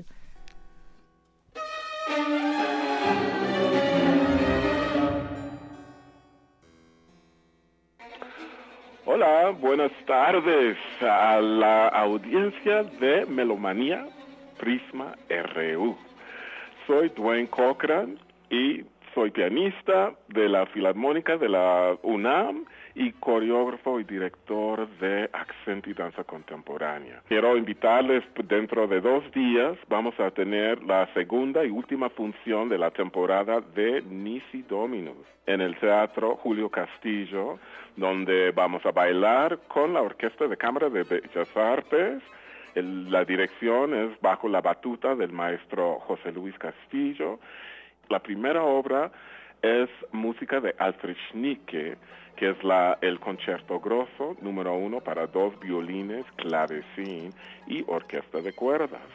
Y los solistas para esa obra, aparte de mis hermosos bailarines, este, los violinistas van a ser Cuauhtémoc Rivera y su hijo David Rivera.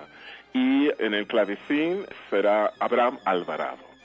Todo el programa tiene que ver con la sangre entonces la primera obra es sobre el vampirismo y la sangre que se necesita para tener la vida eterna, pero es una vida eterna en las cloacas, en la oscuridad.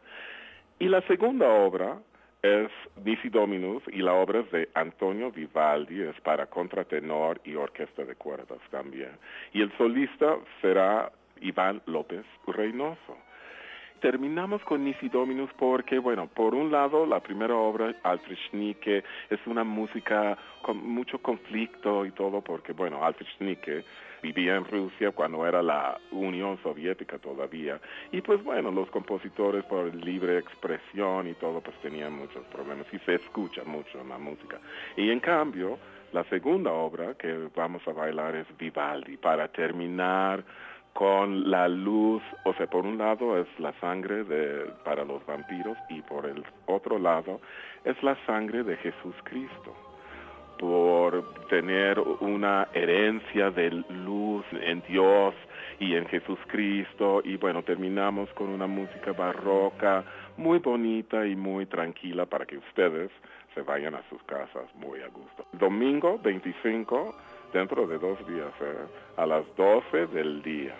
Nos vemos en la función. Muchísimas gracias.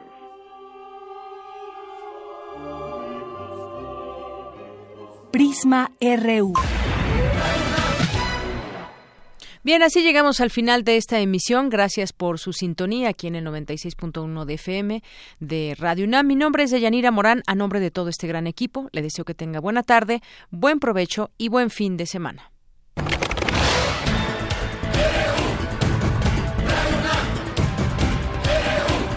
Prisma RU, los perfiles del acontecer universitario de México y el mundo en una frecuencia. De lunes a viernes, de una a 3 de la tarde.